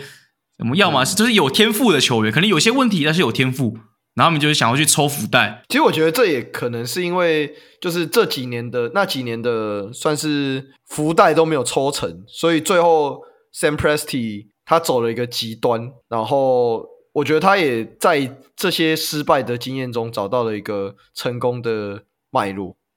嗯，刚好 Mark Daigneault 这个教练的系统概念。跟我觉得 Sam Presti 炒的柴又是一个蛮符合的，然后他又找到一个对的投篮教练，嗯，哦，那个马马刺过来的那个真的是很赞，马刺来的那位真的很赞，对啊，所以我觉得这个东西就是很多时候就是养成嘛，你的呃管理阶层到教练团，你这些人全部都要齐心协力，才有办法造就一个好的团队。我我必须给雷霆一个很大的 credit，就是我觉得的确我在。几呃一两年前，我我确实是非常的不认同他们的这种建队的模式，但我觉得这支球队最终他们有找到了一个最适合他们的方式去呃造就一个我觉得以今年而言算是成功的团队啊，对啊，可以这样讲。在今年是现在台湾时间一月十一号嘛，明天因为明天是打拓荒者，理论上雷霆应该会赢，明天就可以登上西区龙头宝座。这张嘴哦，不是，这不会再出事了，好不好？对不对？我今年也没有换你换你被攻击，我看换换我被雷霆迷干，你就不用多说那一句，雷霆都可以上上西区第一的，操！大概是这样子的概念。不是啊，你我今年你看，我今年又没有喊什么勇士总冠军，对不对？让勇士现在掉到这里也不是我问题啊。我今年也没有喊什么湖人总冠军啊，湖人就掉到这里也不是我问题啊。一次攻击到小叶。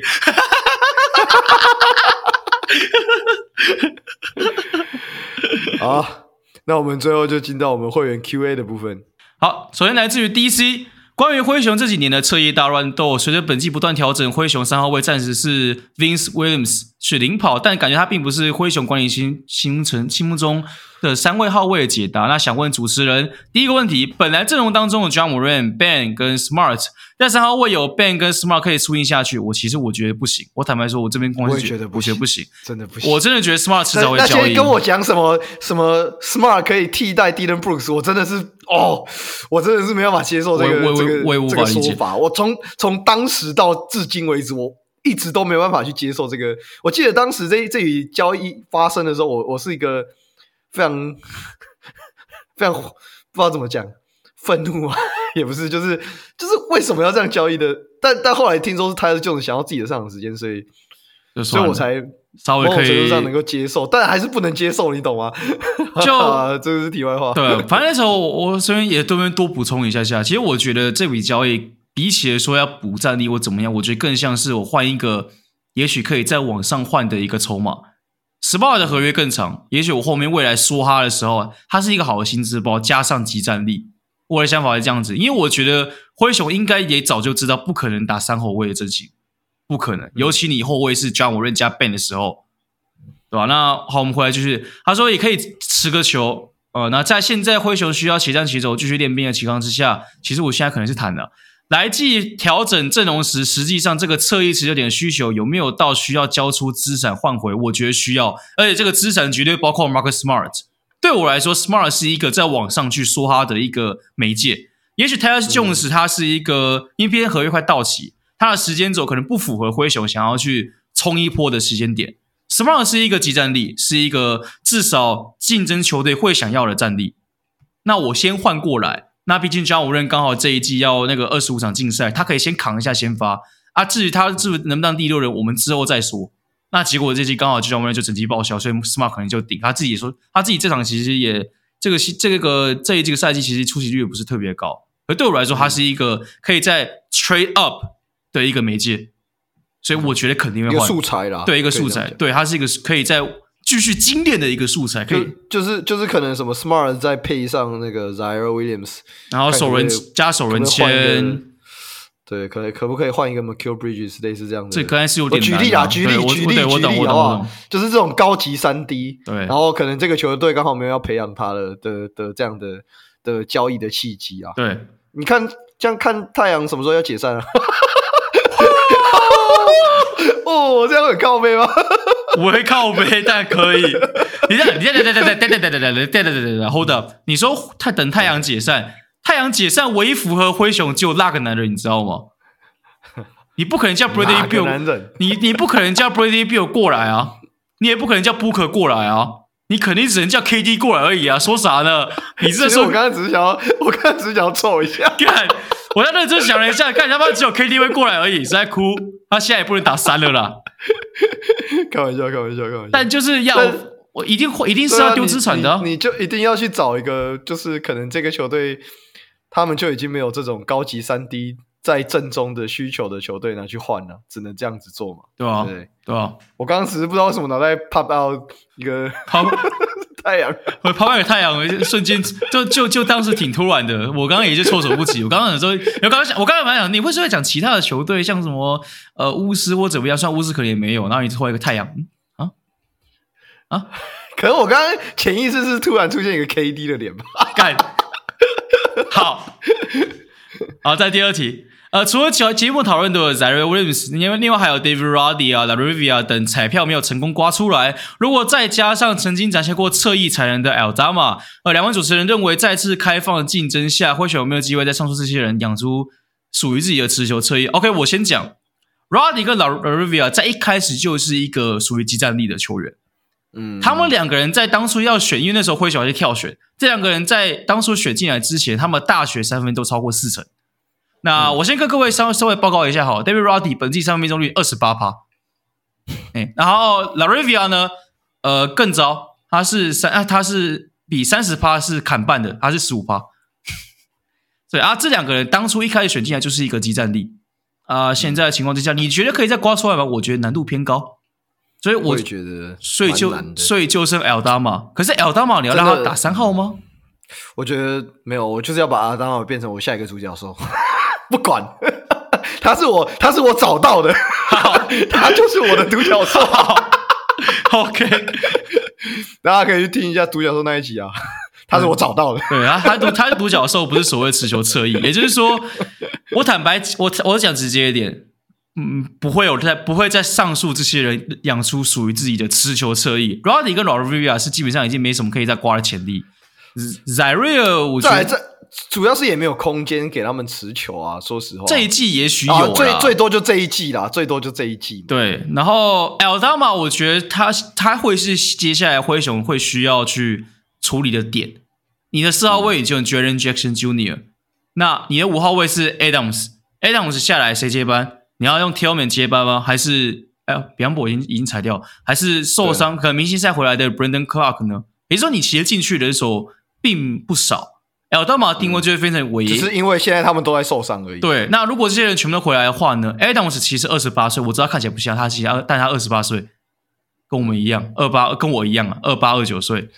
不要不要把我讲老，对不起，谢谢。好，好，我就老，我就老，OK。但就是等一下会不会其实比我们年纪更大听这一集？我说我干你这一心，哎，不，我他妈听个 podcast 要被 emotional damage，我不是很懂呢。但呀，你就我的意思是说，Aldama 接下来灰熊会需要遇到的问题就是你的禁区轮替要怎么调整？Aldama 现在打出来了啊，你 Brandon Clarke 可能他有三年合约哦，Adams 你也需还也是还有两年合约还是三年合约忘记了，然后。Tillman 也是啊，就 Tillman 也许你可以放弃，哎，也许吧，我不知道。但你进去落地迟早都需要处理的。Aldama 你要让他站 C 吗？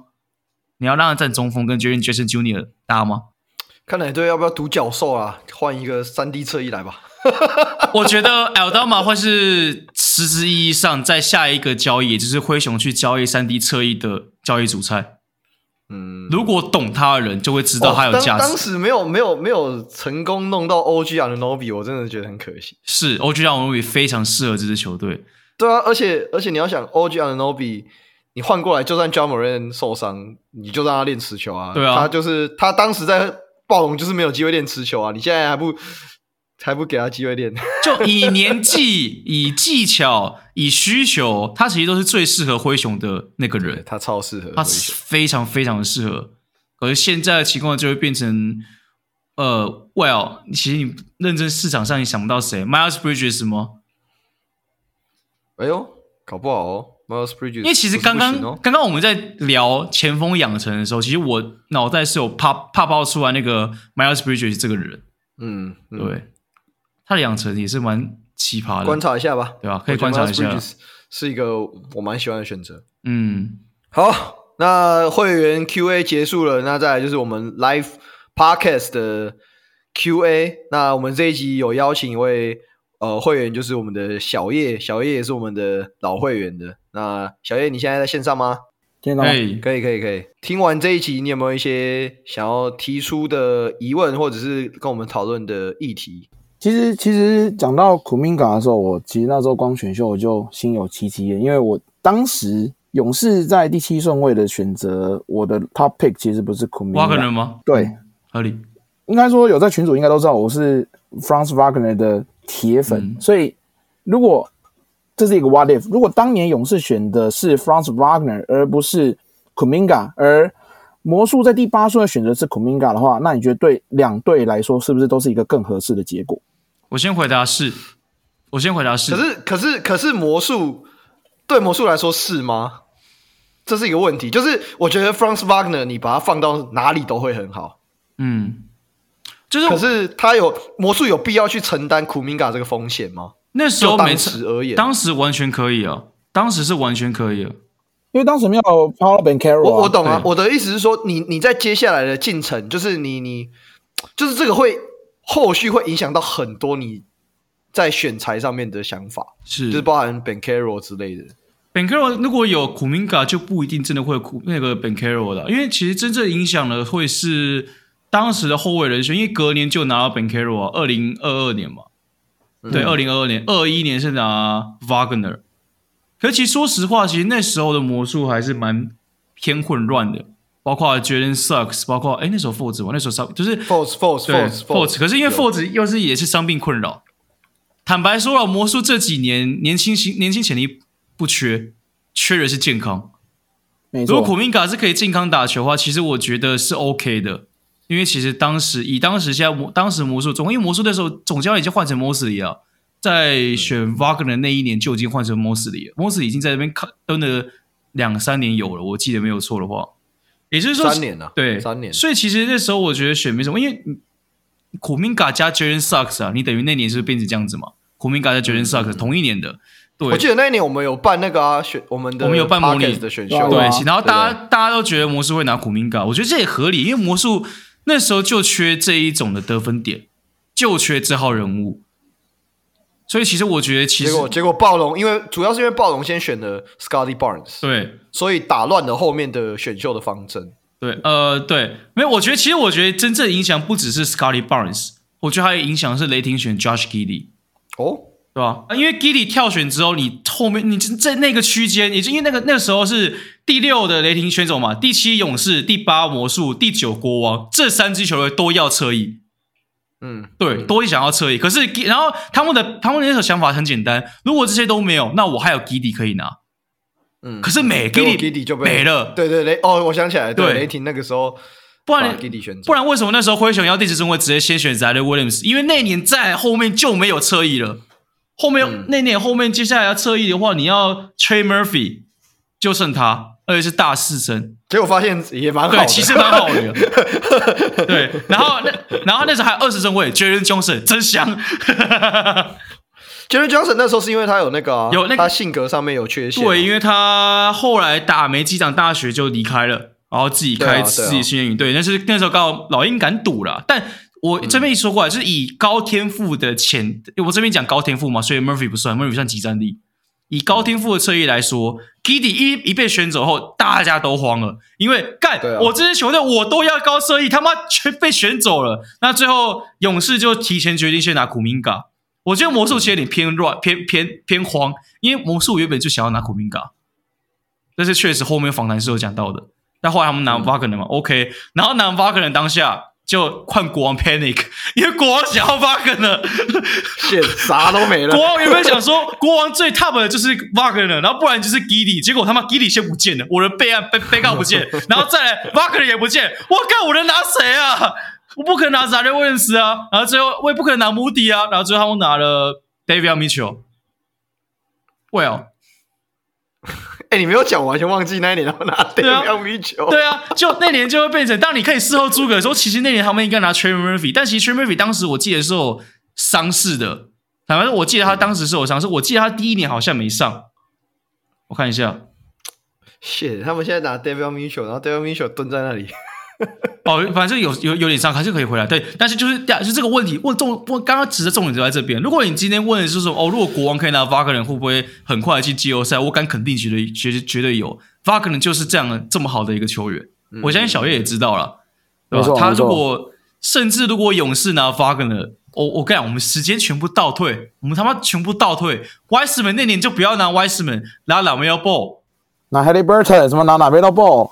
那时候 Haliburton 没有我，我跟你讲，那时候勇士觉得没有人敢在那么前面拿 Haliburton 的。是没错，可是当时其实 Steve Kerr 很喜欢 Haliburton，所以才有当时他跟 Luke Walton 讲的那句话啊。哦，你怎么都可以动，但是千万不要动他的投篮，不要动他的投篮。没错，嗯，对，嗯，哦，对，拿 Haliburton 对不对？就你甚至你可以不用后面要担心说要不要拿那个 Moody，因为库明嘎的钱是灰狼拿的，灰灰狼给的，灰狼给的大礼了，对吧？对啊，而且应该说，从勇士在夺冠进程，就是科尔时代这段的养成来说，大部分每每个没有，也不是说没这个东西，就是他最后就是把他选进来球员变成球队体系中的样子。所以我那时候选择的比较希望选择的是 Franz Wagner 的原因，就是因为他是相对起来那些侧翼来说比较能直接镶嵌进勇士体系的人。嗯，所以我那时候看到 Franz Wagner 掉下来，我的内心的想法是拿 Wagner 而不是拿 Kuminga，因为我完全没有预期勇士有机会开出 Kuminga 的天花板。嗯嗯，其因为其实那时候坦白说啊，那时候其实大部分人都会认为魔术第五顺位会先拿 Wagner。或先拿库明加，Suggs 会往后拿，结果没想到他们第五顺位居然先拿 Sucks。嗯，对吧？我觉得那年 Sucks 在前列吧？我去，没有没有没有，那时候 Sucks 没有，那时候暴大家都觉得暴龙会选 Sucks，对，结果暴龙选了 Barnes，因为所以后面已经被拿走，没有，因为 Suggs 是被先被魔术拿走了，没有啊。四是，对啊，对啊，不是四是 Scotty Barnes，五才是 Jalen Sucks，所以是不直接被拿走。对啊，对啊，对啊，所以所以我才讲啊，是暴龙先选的 Scotty Barnes，导致后面大家的方针都乱掉了。而且对，直接全乱位又抢了 Giddey，所以真的打乱了，全乱了。对，全乱了。我最那个雷霆是最后一根稻草。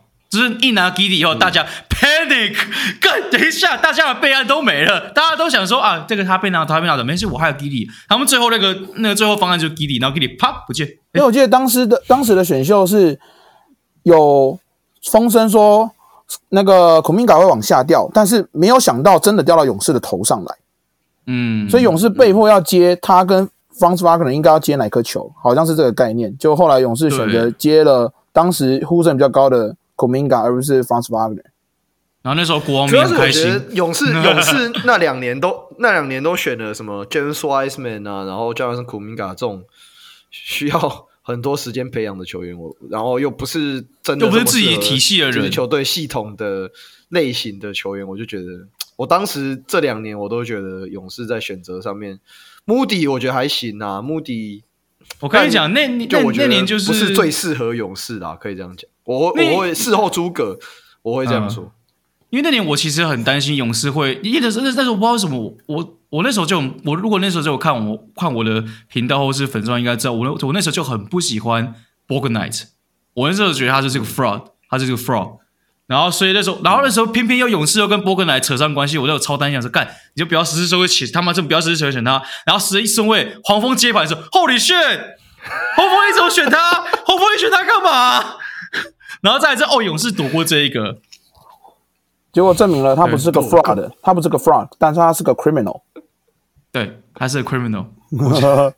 盖啊，真的是 波格莱，我是完全不意外，我真不知道为什么，到底为什么这么多人会觉得波格莱可以打起来？盖他一好算了，这不是重点，重点是我觉得最大的 what if 就是大家最那个最无法那个最无法原谅的就是其实这两年。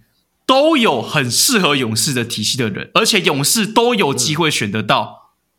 对，是都有机会选得到。就好，我们二零二零年那一年第二顺位，你拿你不拿 Haliburton 算，你还有 LaMelo Ball 可以拿吧？但是他们最后决定拿一个最困难的签 Wiseman，最困难。你知道那时候黄蜂黄蜂也是直接 Wiseman 那个时候还是有受受伤的状况，所以他超迷的。对，不是吧？然后你是那个吧？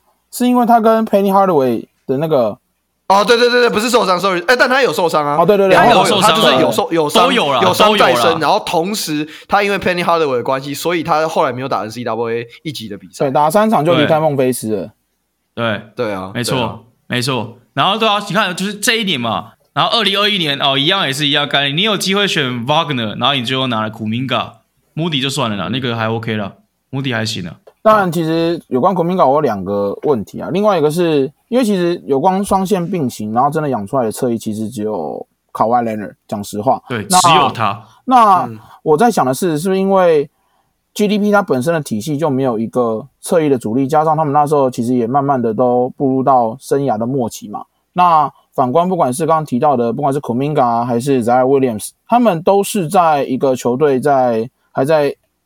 要么一次要有竞争力，更不然就是 win now 的状态下被选进的球员，而且他们前面都有一个比较主力的侧翼球员，像当时的勇士是 Wiggins 嘛，那灰熊可能是类似正在养成的，嗯、对 Dylan Brooks 或者是在养成的 Desmond Bane，那所以才导致他们的养成有比较大的困难。那另外一个是，如果二零二二年勇士我相信是因为夺冠才留下了 Andrew Wiggins。如果当年勇士没有夺冠的话，Kuminga 的养成曲线会不会比现在来说更好？这个问题其实就是回到说，你会不会认为 Kuminga 应该要成为 Andrew Wiggins 这个角色的球员？嗯，对，你这个问题会更你觉得是吗？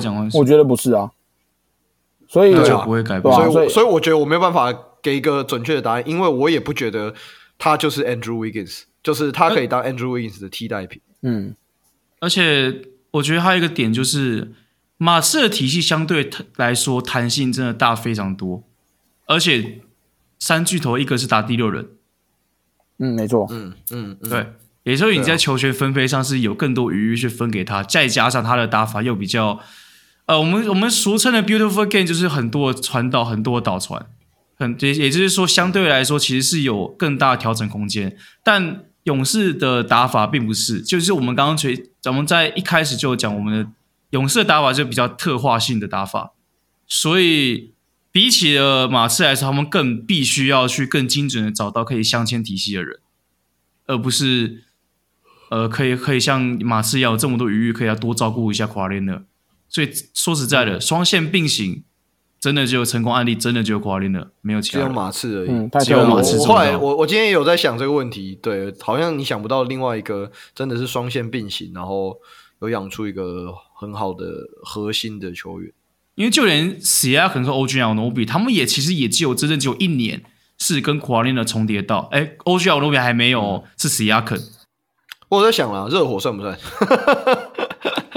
热火，你说 James Harkless Jr 吗？还是 Tyler Herro？Tyler Herro 啦，Tyler Herro，还有 Bam Adebayo 啊，就是被骂的 bio 我觉得可以，都是在一个竞争力的情况下。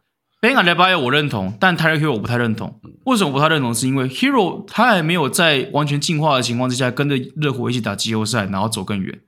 嗯嗯，我想法是这样子。对，如果是有了 Adebayo 我认同。对，他就是。我觉得这种类型的球员，就是他原本就有一个基本盘了，有个基有就是他保底就会长那样子，所以你可以随着你的竞技的能力越高，或者是你球队对你的需求越大，去练其他的技能包，然后进而有机会就可以进化。我觉得现在这几年，呃，除非你是真正完完全全重建的球队，否则大部分这种也想要拼现在的球队来说，都是你已经有个基本盘，你已经是一个即战力，然后你再随着球队的需求慢慢把它。长成那样子，我觉得更像是这样子。这几年你真的要说竞争球队，然后可以养成的，我想不到。坦白说，我真的想不到。其实我刚刚在想一个，但是他也是去年才变竞争球队，他叫做国王队的 Keegan Murray。呃，因为其实我是很欣赏 Keegan Murray 这个球员，而且，但是我呃有关 Keegan Murray 的想法，其实我觉得跟勇士的属性有类似，就是你。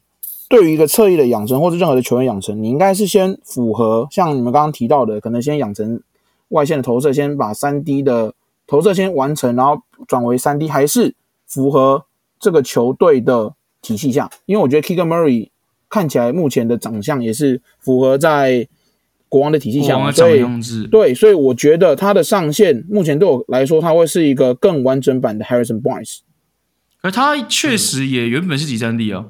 他在当初选的时候就是即战力，也就是说他还是没有脱离，就是我刚刚所讲，他是一个即战力在往上涨的的类型，因为他他毕竟是大龄新秀，如果各位还记得的话，他原本是大龄新秀，他是二十二岁嘛，大二进来的，对嗯，对，他其实集他其实也是集战力类型的，然后随着球队的需求，然后再慢慢链接技能，所以我觉得也不算是我们刚刚讨论的范畴内了。了解，所以感觉比较特别，刚刚有提到比较特别，但。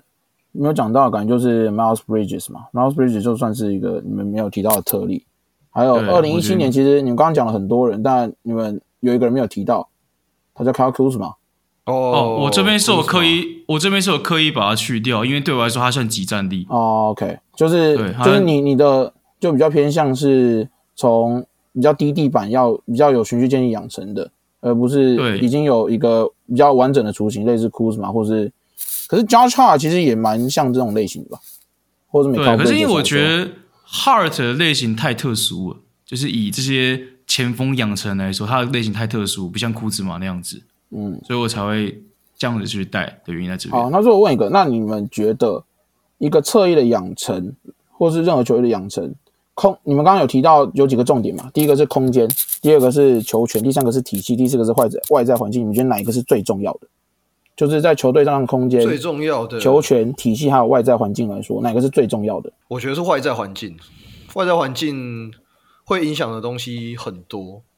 体系，你呃，应该说你要怎么把它区分成外在环境跟体系的差异？因为对我来说，体系就是外在环境环境的其中之一。嗯，对啊，因为体系这种东西，我刚刚本来想说体系会再改，但外在环境不是会也也会跟着变啊，两个都会跟着变啊。嗯，因为体系的更改可能来自于教练更换，那教练更换就一定会跟外在环境有关，所以有点难分开。嗯，那对，我觉得这两个东西很难。把它拆开来讲，那感觉大部分的那个侧翼的养成球权有没有能给到，反而是也是蛮重要的事情啊。像不管是我刚刚讲 Kawhi Leonard 可能就偏向他的前面板就是没有一个侧翼的主力在他的前面嘛。那或者是刚刚提过的 Golden Hayward 或者是 Paul George，Paul George 其实他真的爆发也是因为 Danny Granger 受伤之后啊。那 Golden Hayward 当时也是前面没有。任何的侧翼加上 Deron Williams 的离队嘛，所以才慢慢有、嗯嗯、他他有持有球权之后，慢慢的养出来。那球权的部分，你们是怎么样的想法？嗯，什么意思？就是什么球什么就是球权的是否有球权这件事情，你觉得就是跟外在环境比起来的影响是什么？我我我觉得我觉得的，我觉得这些东西不能完全分开，这些东西是环环相扣的。嗯，就是。你的球权来自于你的教练要不要给你球权，那这个教练又会跟体系有关，体系又会跟外在环境有关，就是这边东西所有东西是全部连在一起的。嗯，所以我们才刚刚讨论为什么养成这个事情这么精细这么难，因为它但但牵扯条件很多。但我会说，如果你硬要选的话，我会说球权会是一个优先的东西。你就像 Cade Cunningham 他的外在环境够艰困的嘛？哇，那个是地狱级的难，地狱级难度，你知道吗？可是，可是他有球权去给他练啊。Cade Cunningham 他有球权去让他做，就是你现在外在环境再再糟糕，都有机会历练出来。对，你可能过过了一两年、两三年之后，你的外在环境稍微变好了。那你前面练的这些东西是不是就可以用到了？所以我会说，如果你硬要选的话，我会把球权摆在前面。但这个前提又会是你的球队到底有没有把你当核心在养？就像 Scottie Barnes 这样子去培养，或者是 Cade Cunningham 这样的案例。我就我我觉得我们最简单的方法来讲，这几年我们讨论逆练的时候，我们是不是可以讨论出很多球员，Middleton、Giannis、Booker 这些人？我问一个问题：这几年来，有哪一个人是一开始都没有什么球权，然后突然他妈蹦出来的？这个人只有一个人，Jimmy Butler，就只有他，他是唯一的特例，没有其他人，没有任何一个人在生涯两前三四年都没什么球权，然后后面爆出来的只有他而已，没有其他人，所以球权当然很重要。嗯，Butler 也是传奇了啦，Jimmy Butler 也是传奇了，确实要够鸡巴才能够这样了，对。人家够写信才可以这样子，对，不够写信，真的也只有他一个人，真的只有他一个人而已啊！你想不到其他前面都没什么球权，然后突然棒，他突然有他妈是全明星，真的只有他而已。对他，他确实是特例中的特例。嗯，好啊，那今天非常开心可以聊这么多，跟侧应养成，还有我们举了很多的案例来进行讨论。那当然，我觉得我们一定会可能不小心忽略到某些的球员，但我觉得，呃，这我们不是要讨论所有的球员啊，而是我们针对一些特定的案例去去探讨，说这些球员他们在养成的过程中究竟出了什么问题，或者是说是不是因为一些外在的。呃，外在的因素而导致他们最后在养成上面出了状况，甚至也是有一些是成功的案例。